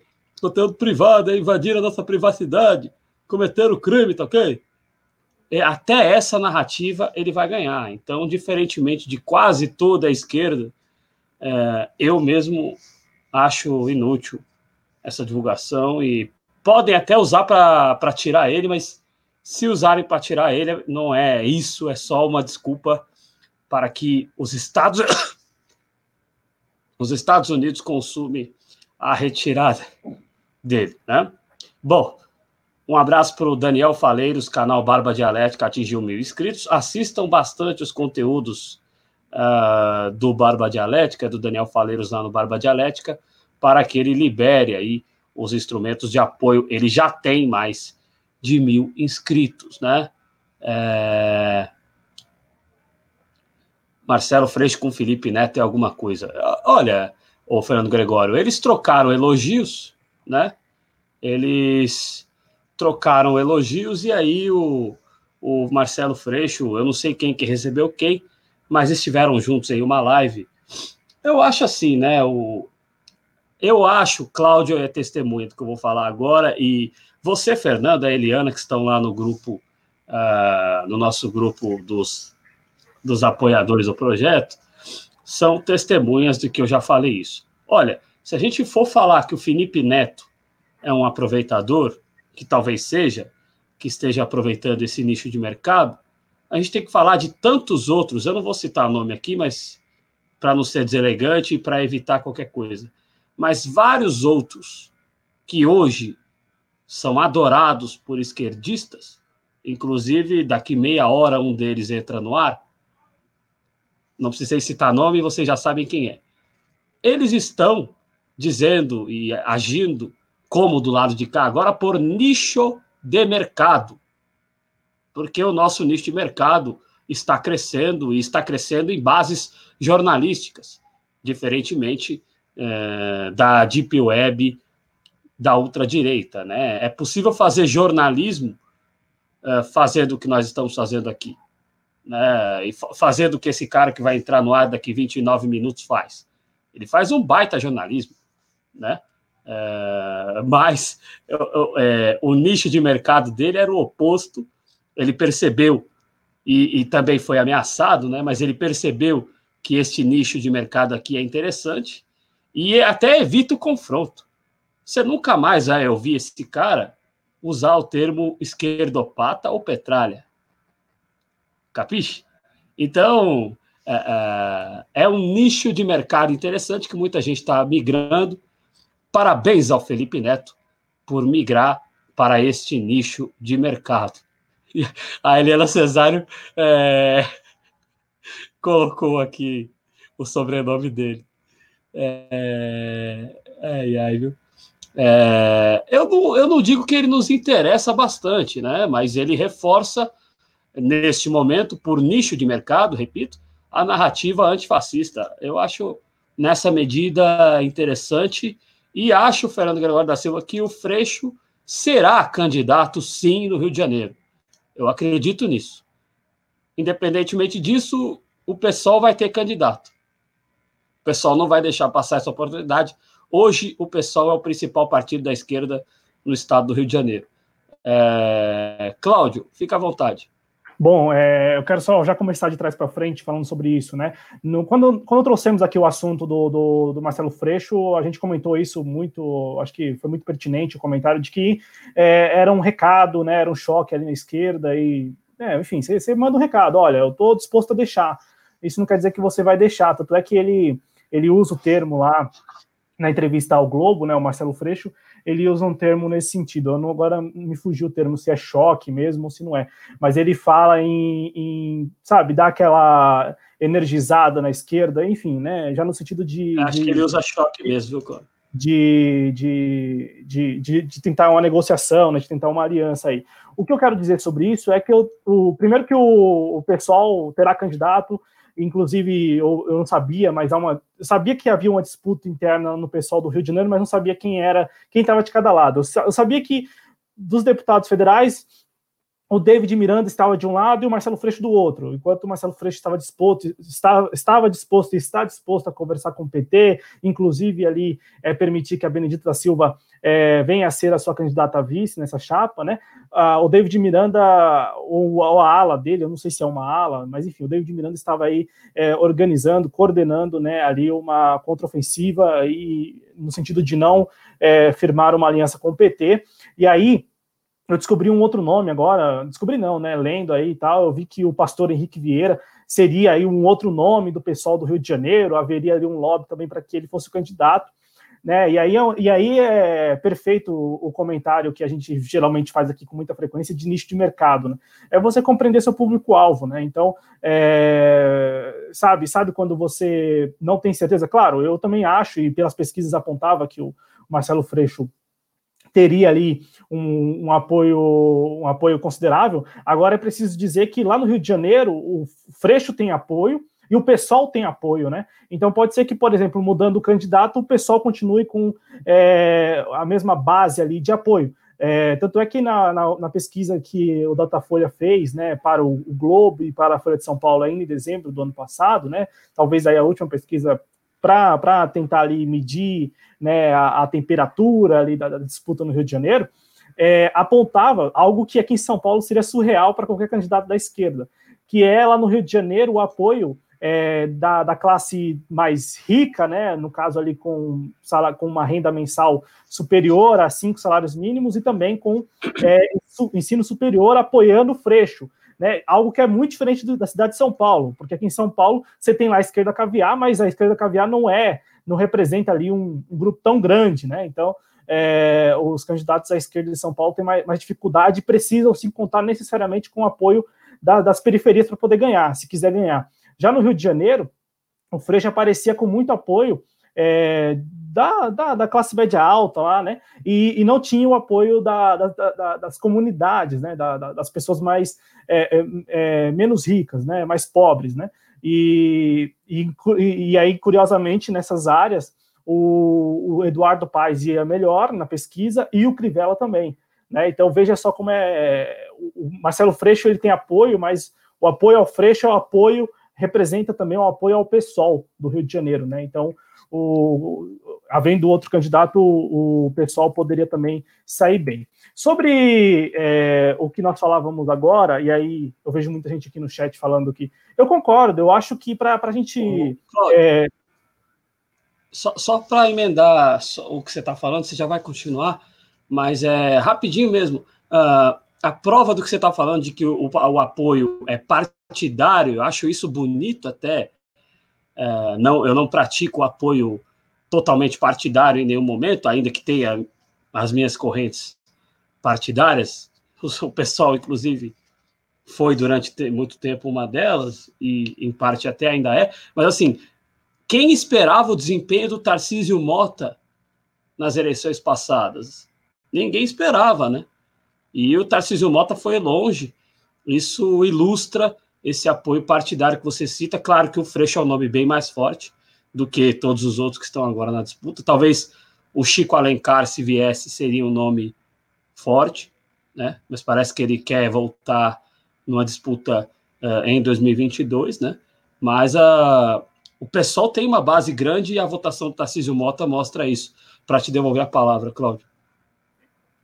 Exato, e o problema do.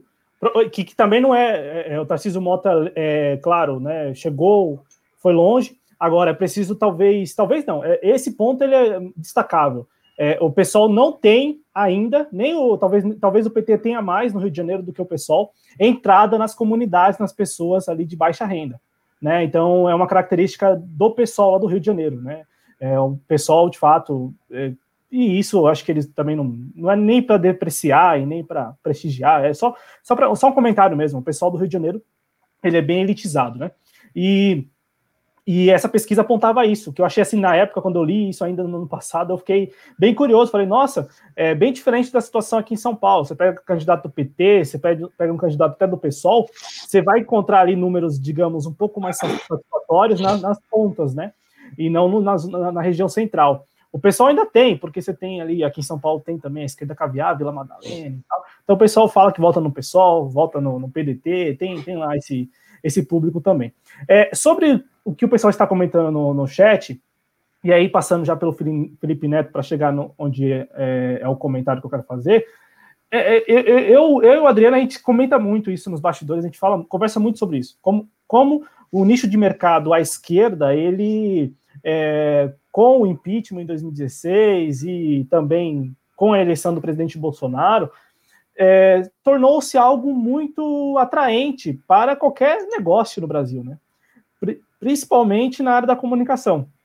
Então, é, não estranhe, e aí, e aí, a gente aqui não estranha, quando o Estadão ou quando o, a Folha de São Paulo permite ali, ainda que num espaço pequeno, é, um colunista que de alguma forma tem uma entrada. A CNN chegou já né, nesse espírito, então você tem lá é, pessoas de ambos os lados, né? O que, que não é que representam ambos os lados, mas que estão e circulam em ambos os lados aí do espectro, né? Então você tem lá os extremistas à direita ou, ou aqueles que conversam com muita facilidade com a extrema direita no Brasil.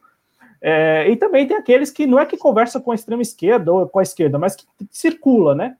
Então, assim, é, é, essa percepção de que o nicho de mercado é, é grande, né? Que esse, esse mercado ele é grande e que precisa-se também atender a esse público-alvo é algo, é algo que a gente vem observando já há alguns anos, né? De alguns anos para cá se percebeu aí que, é, que isso é, é muito válido, né? Você também tem produtos, produtos ali voltados à, à, à esquerda, de alguma forma, né? Centro-esquerda, esquerda e tal. Né? E aí, para chegar no comentário que eu quero fazer sobre a disponibilização do vídeo. É, eu estou vendo aí, Adriano, que disponibilizou na íntegra. E aí eu vejo que é, para zombar, para repercutir. Agora, estrategicamente, como usar isso? Né? A mesma, é, é, é acho que é a mesma coisa do Felipe Neto também, a, a pergunta que se faz agora, né? Como estrategicamente é, se valer, né? Se valer do, do, do, da influência que, que o, o Felipe Neto dispensa sobre boa parte dos jovens do Brasil. Eu acho que o público-alvo dele é esse. Eu, eu nunca parei para assistir, mas é, é eu, pelo que eu vejo no Twitter, é muito público-alvo ali jovem, né? E, e, também o como se vai, como a esquerda vai usar o vídeo. Então, estrategicamente, concretamente, a esquerda nesta semana protocolou mais alguns pedidos de impeachment, né? O, o, o time do, do PT, do PSOL, é, e também do PSTU, do PCO, da, da UP, né? E também, deixa eu ver se tinha outro partido lá. É, não, não tinha outro, nenhum outro partido. O, é, o time desses partidos, infelizmente, foi ruim, né? Por quê? O, o PCB estava lá também. O PCB. Então, o time foi ruim por quê? Porque é, se programou para entregar o pedido de impeachment, de abertura de impeachment na quinta-feira, isso já estava anunciado desde domingo, né? E, e aí, coincidente, coincidentemente não, estrategicamente, o desgoverno Bolsonaro marcou para esta quinta-feira também, né, que passou uma reunião. Uma reunião que foi usada na grande mídia, né, para demonstrar uma, uma certa reconciliação entre o presidente Bolsonaro e os governadores, o que é algo superficial, né, não é algo concreto. Mas para a mídia valeu, né? Então, ontem o que se via era a mídia repercutindo de um lado, o desgoverno Bolsonaro, o presidente Bolsonaro tentando se reconciliar com os governadores, em uma reunião que é, não, não, não se observou nenhum sobressalto, né? E do outro lado, a setores da partidos da esquerda entregando o pedido de impeachment. Isso, para a narrativa, ficou como? Olha, enquanto uns pensam no Brasil, o outro está tentando derrubar o presidente. E foi isso que a mídia fez ontem, narrou desse jeito o que aconteceu ontem, né?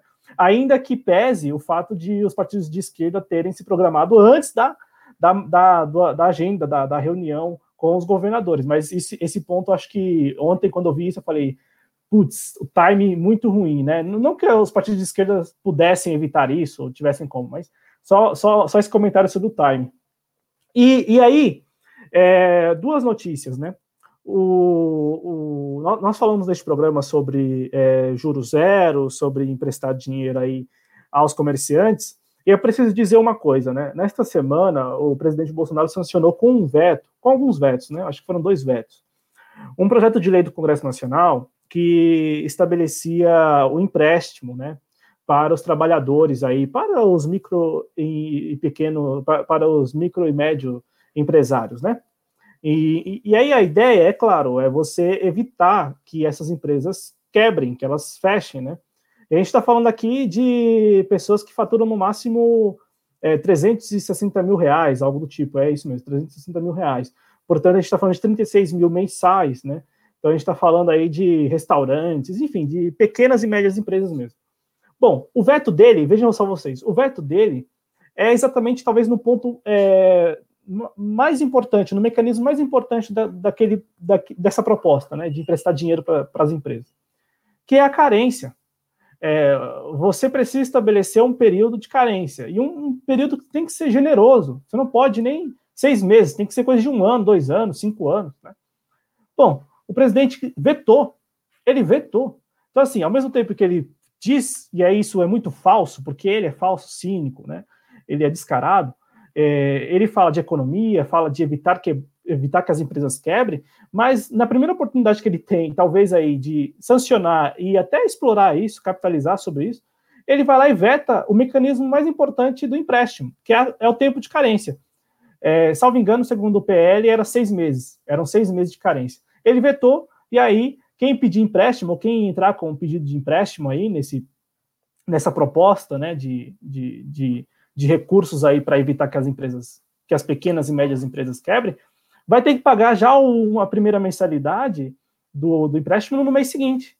Então, assim, é, é, algo cruel até, né? E por isso que eu acho que explorar melhor é, a omissão, a negligência do desgoverno Bolsonaro em meio à pandemia me parece mais relevante mais importante. Talvez tenha até mais apoio popular do que teria ou terá falar que o Bolsonaro é corrupto porque quis interferir na Polícia Federal. Mas aí eu trago essa informação que, quando eu li, eu fiquei bem, bem triste, porque eu falei, nossa, é, é muita crueldade, né? Você, você sanciona com o veto de, olha, não vai ter tempo de carência, né? Não vai ter tempo de carência. Então, eu acho que é por aí. E aí, para trazer um exemplo aqui do país vizinho, a Argentina, é, eu tenho acompanhado o noticiário deles lá todo dia e tal, acho bem, bem maneiro, acho muito sofisticado, né? Jornalistas argentinos eles são muito aí são muito muito sofisticados. Eles são tomam vinho branco durante o jornal. Olha, é, porque é, tem, tem, feito pautas, só para uma curiosidade,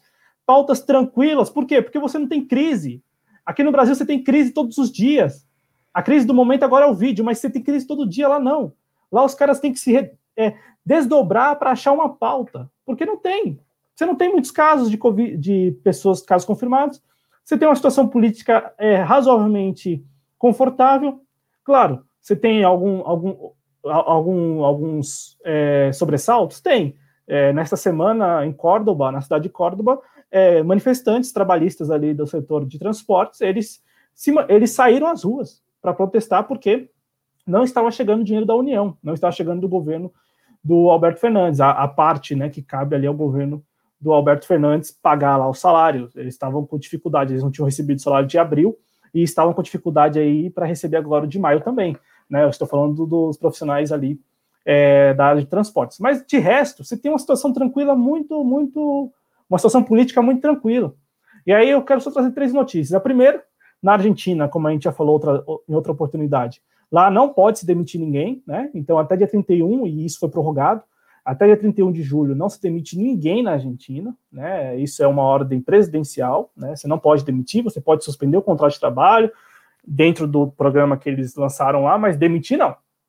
Não pode demitir. Segura as pontas aí até até quando o governo federal falar que tem, tem que segurar as pontas.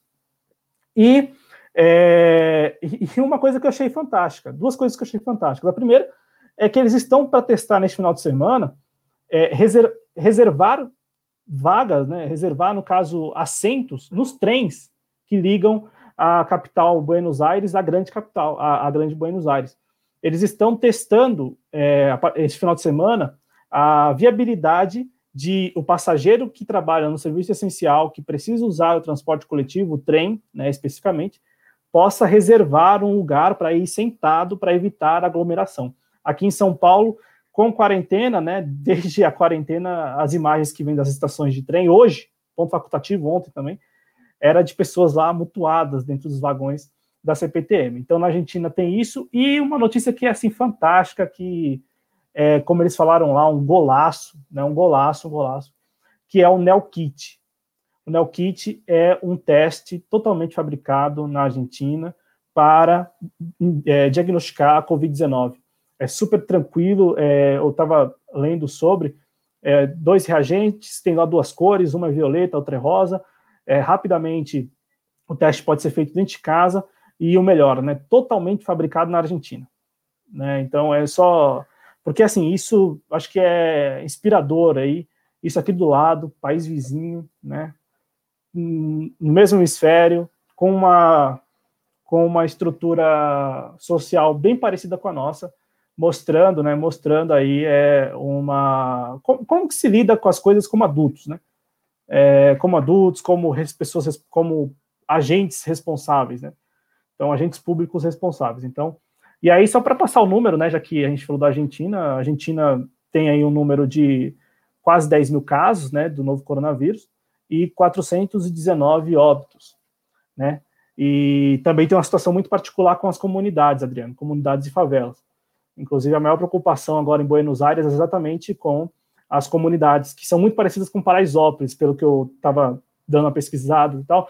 Você não tem morros, você tem é, comunidades planas, né, como é Paraisópolis, praticamente plano, né, e aí você tem as ruazinhas ali, os becos e tal. Inclusive a maior lá, né, que é a bairro 31, é a que mais registra o número, maior número de casos. Mas enfim, a situação na Argentina, ela é, como eu disse, se assiste o telejornal, você fica você fica assim, tranquilíssimo. Você, você não sabe. Inclusive, o momento de crise, para passar a palavra, é quando eles falam do Brasil. Né? Quando eles falam do Brasil, como ontem, é, é o momento em que mais ali você, você fica você fica um tanto consternado com os números, com a situação, né? Mas a situação na Argentina ela é, ela é bem, bem melhor, muito melhor do que a nossa aqui no Brasil.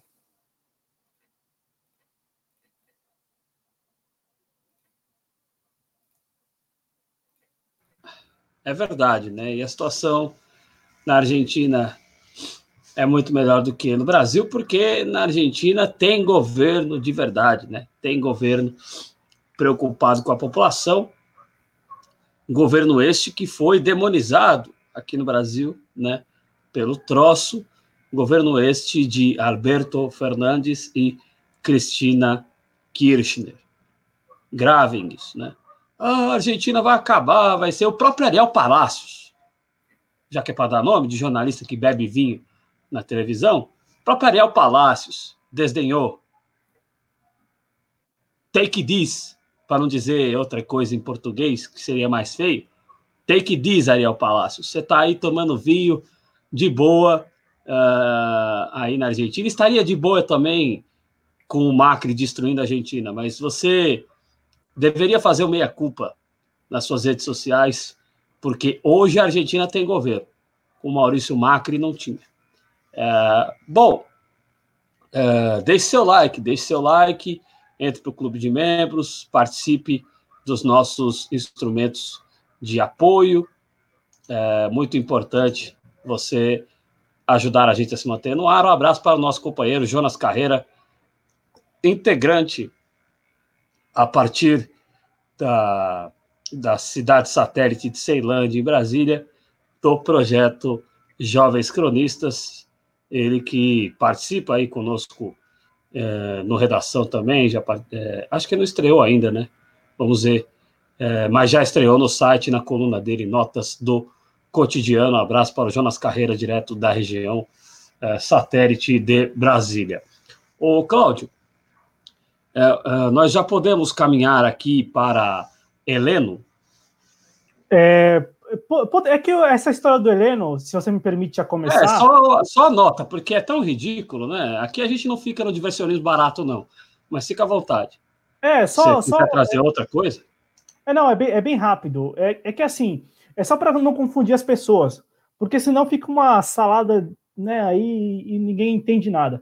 É, o, o, o, ministro Augusto Heleno ele se manifestou em, naquela na iniciativa do Celso de Mello de enviar para a PGR um pedido, um protocolado, salvo engano, por partidos de oposição no STF, para é, verificar ali conteúdo de conversas, enfim, para dar uma fuçada lá no, no celular do presidente Bolsonaro e principalmente do Carlos Bolsonaro, né?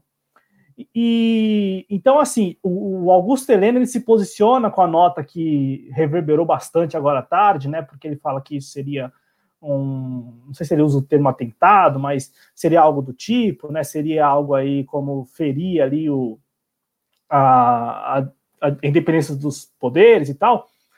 É, então, assim, vamos lá. Ele está falando nesse caso específico, tá legal? Não diz respeito ao vídeo, não diz respeito nem ao, ao inquérito que, é, que está aí divulgando agora o vídeo, né? Do qual faz parte o vídeo.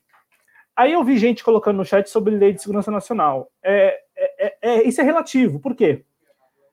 Quando o Lula foi e o Moro, vamos lembrar, o Moro, né? O Moro se valeu da, da lei de segurança nacional para incriminar o, Lula, né? Assim que ele saiu da cadeia lá, enfim, para ver se prendia logo o Lula de novo, né? Que é, que é esse o desejo, a vontade. É, e que se o Lula, como a gente vem falando aqui, se o Lula não, não, não fugir, se o Lula não se exilar em algum lugar aí, ó, pode ir até para a Argentina, mesmo que aqui do lado, o pessoal tem baita admiração por ele, fica lá por um tempo, se ele não for, ele vai voltar a ser preso, mas o, o que eu tenho a dizer é que é, essa lei de segurança nacional é a da ditadura, né?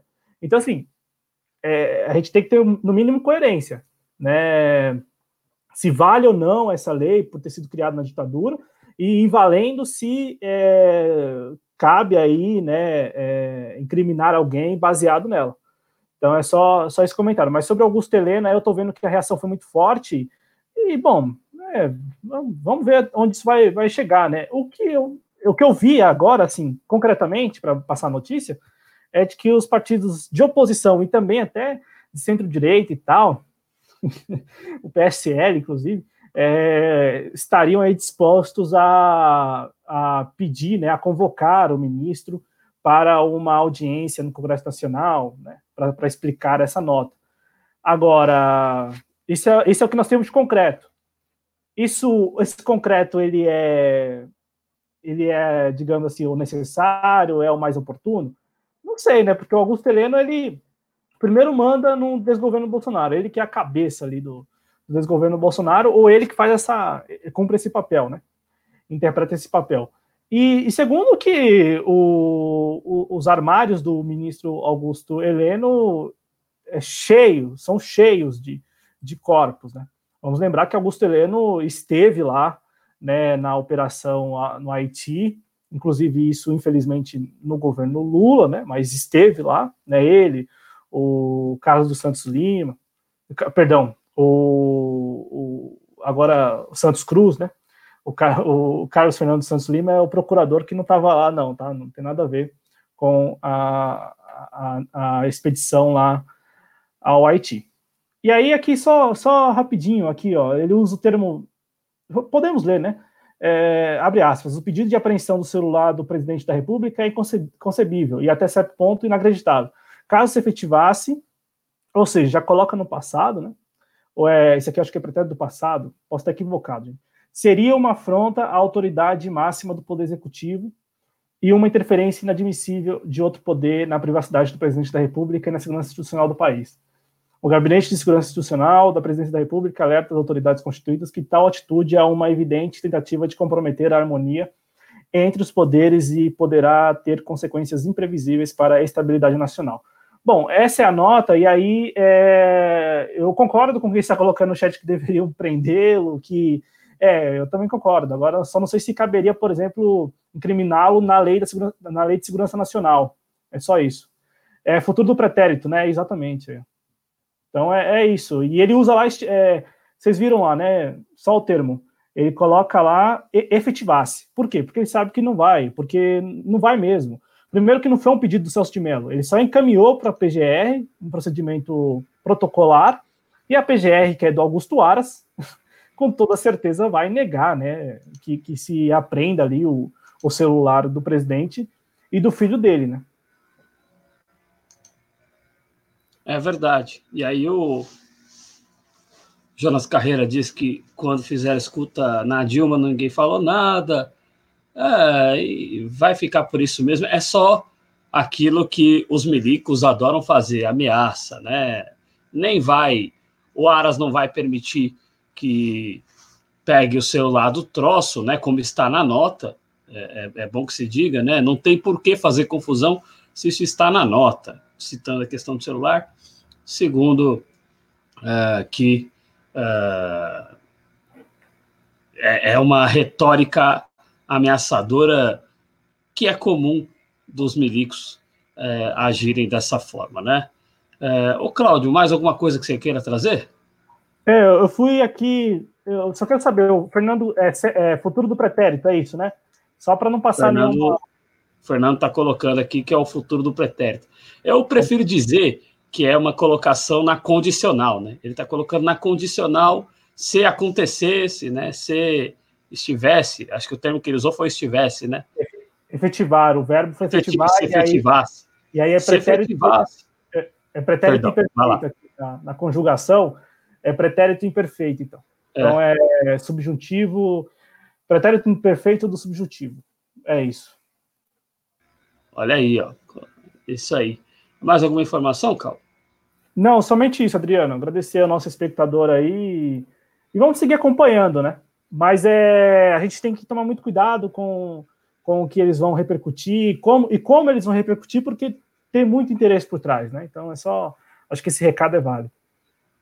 É, é lembrando a vocês todos que é, é, vocês podem colaborar para a gente se manter no ar, né? Através dos diversos instrumentos de apoio aí, as contas bancárias, o, a vaquinha que estão na descrição do vídeo, o Apoia-se, aqui está é, você pode colaborar conosco e, evidentemente, claro, é, o clube de membros é uma maneira de você ajudar a gente a se manter no ar e a resgatar tudo que a gente tem pendente a retirar, né?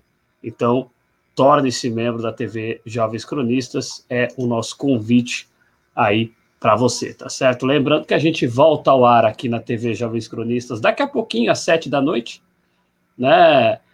Para você na TV Jovens Cronistas aqui e também na nossa página no Facebook. É, a transmissão simultânea, dessa vez não é para o Twitter. E lembrando a você que às 21 horas nós estaremos lá no Inteligência Acima da Mídia.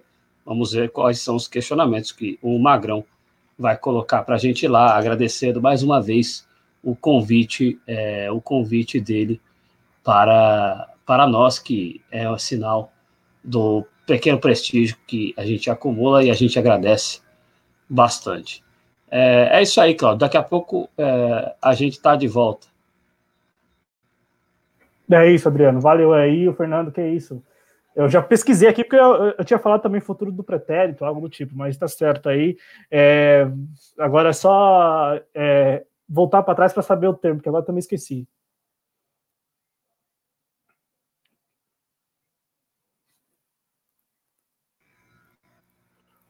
O Adriano deu Opa. uma congelada aí. É por isso que eu vou no caminho. É, por isso que eu vou no caminho mais fácil. Ele colocou na condicional. Abraço, galera. Até daqui a pouco.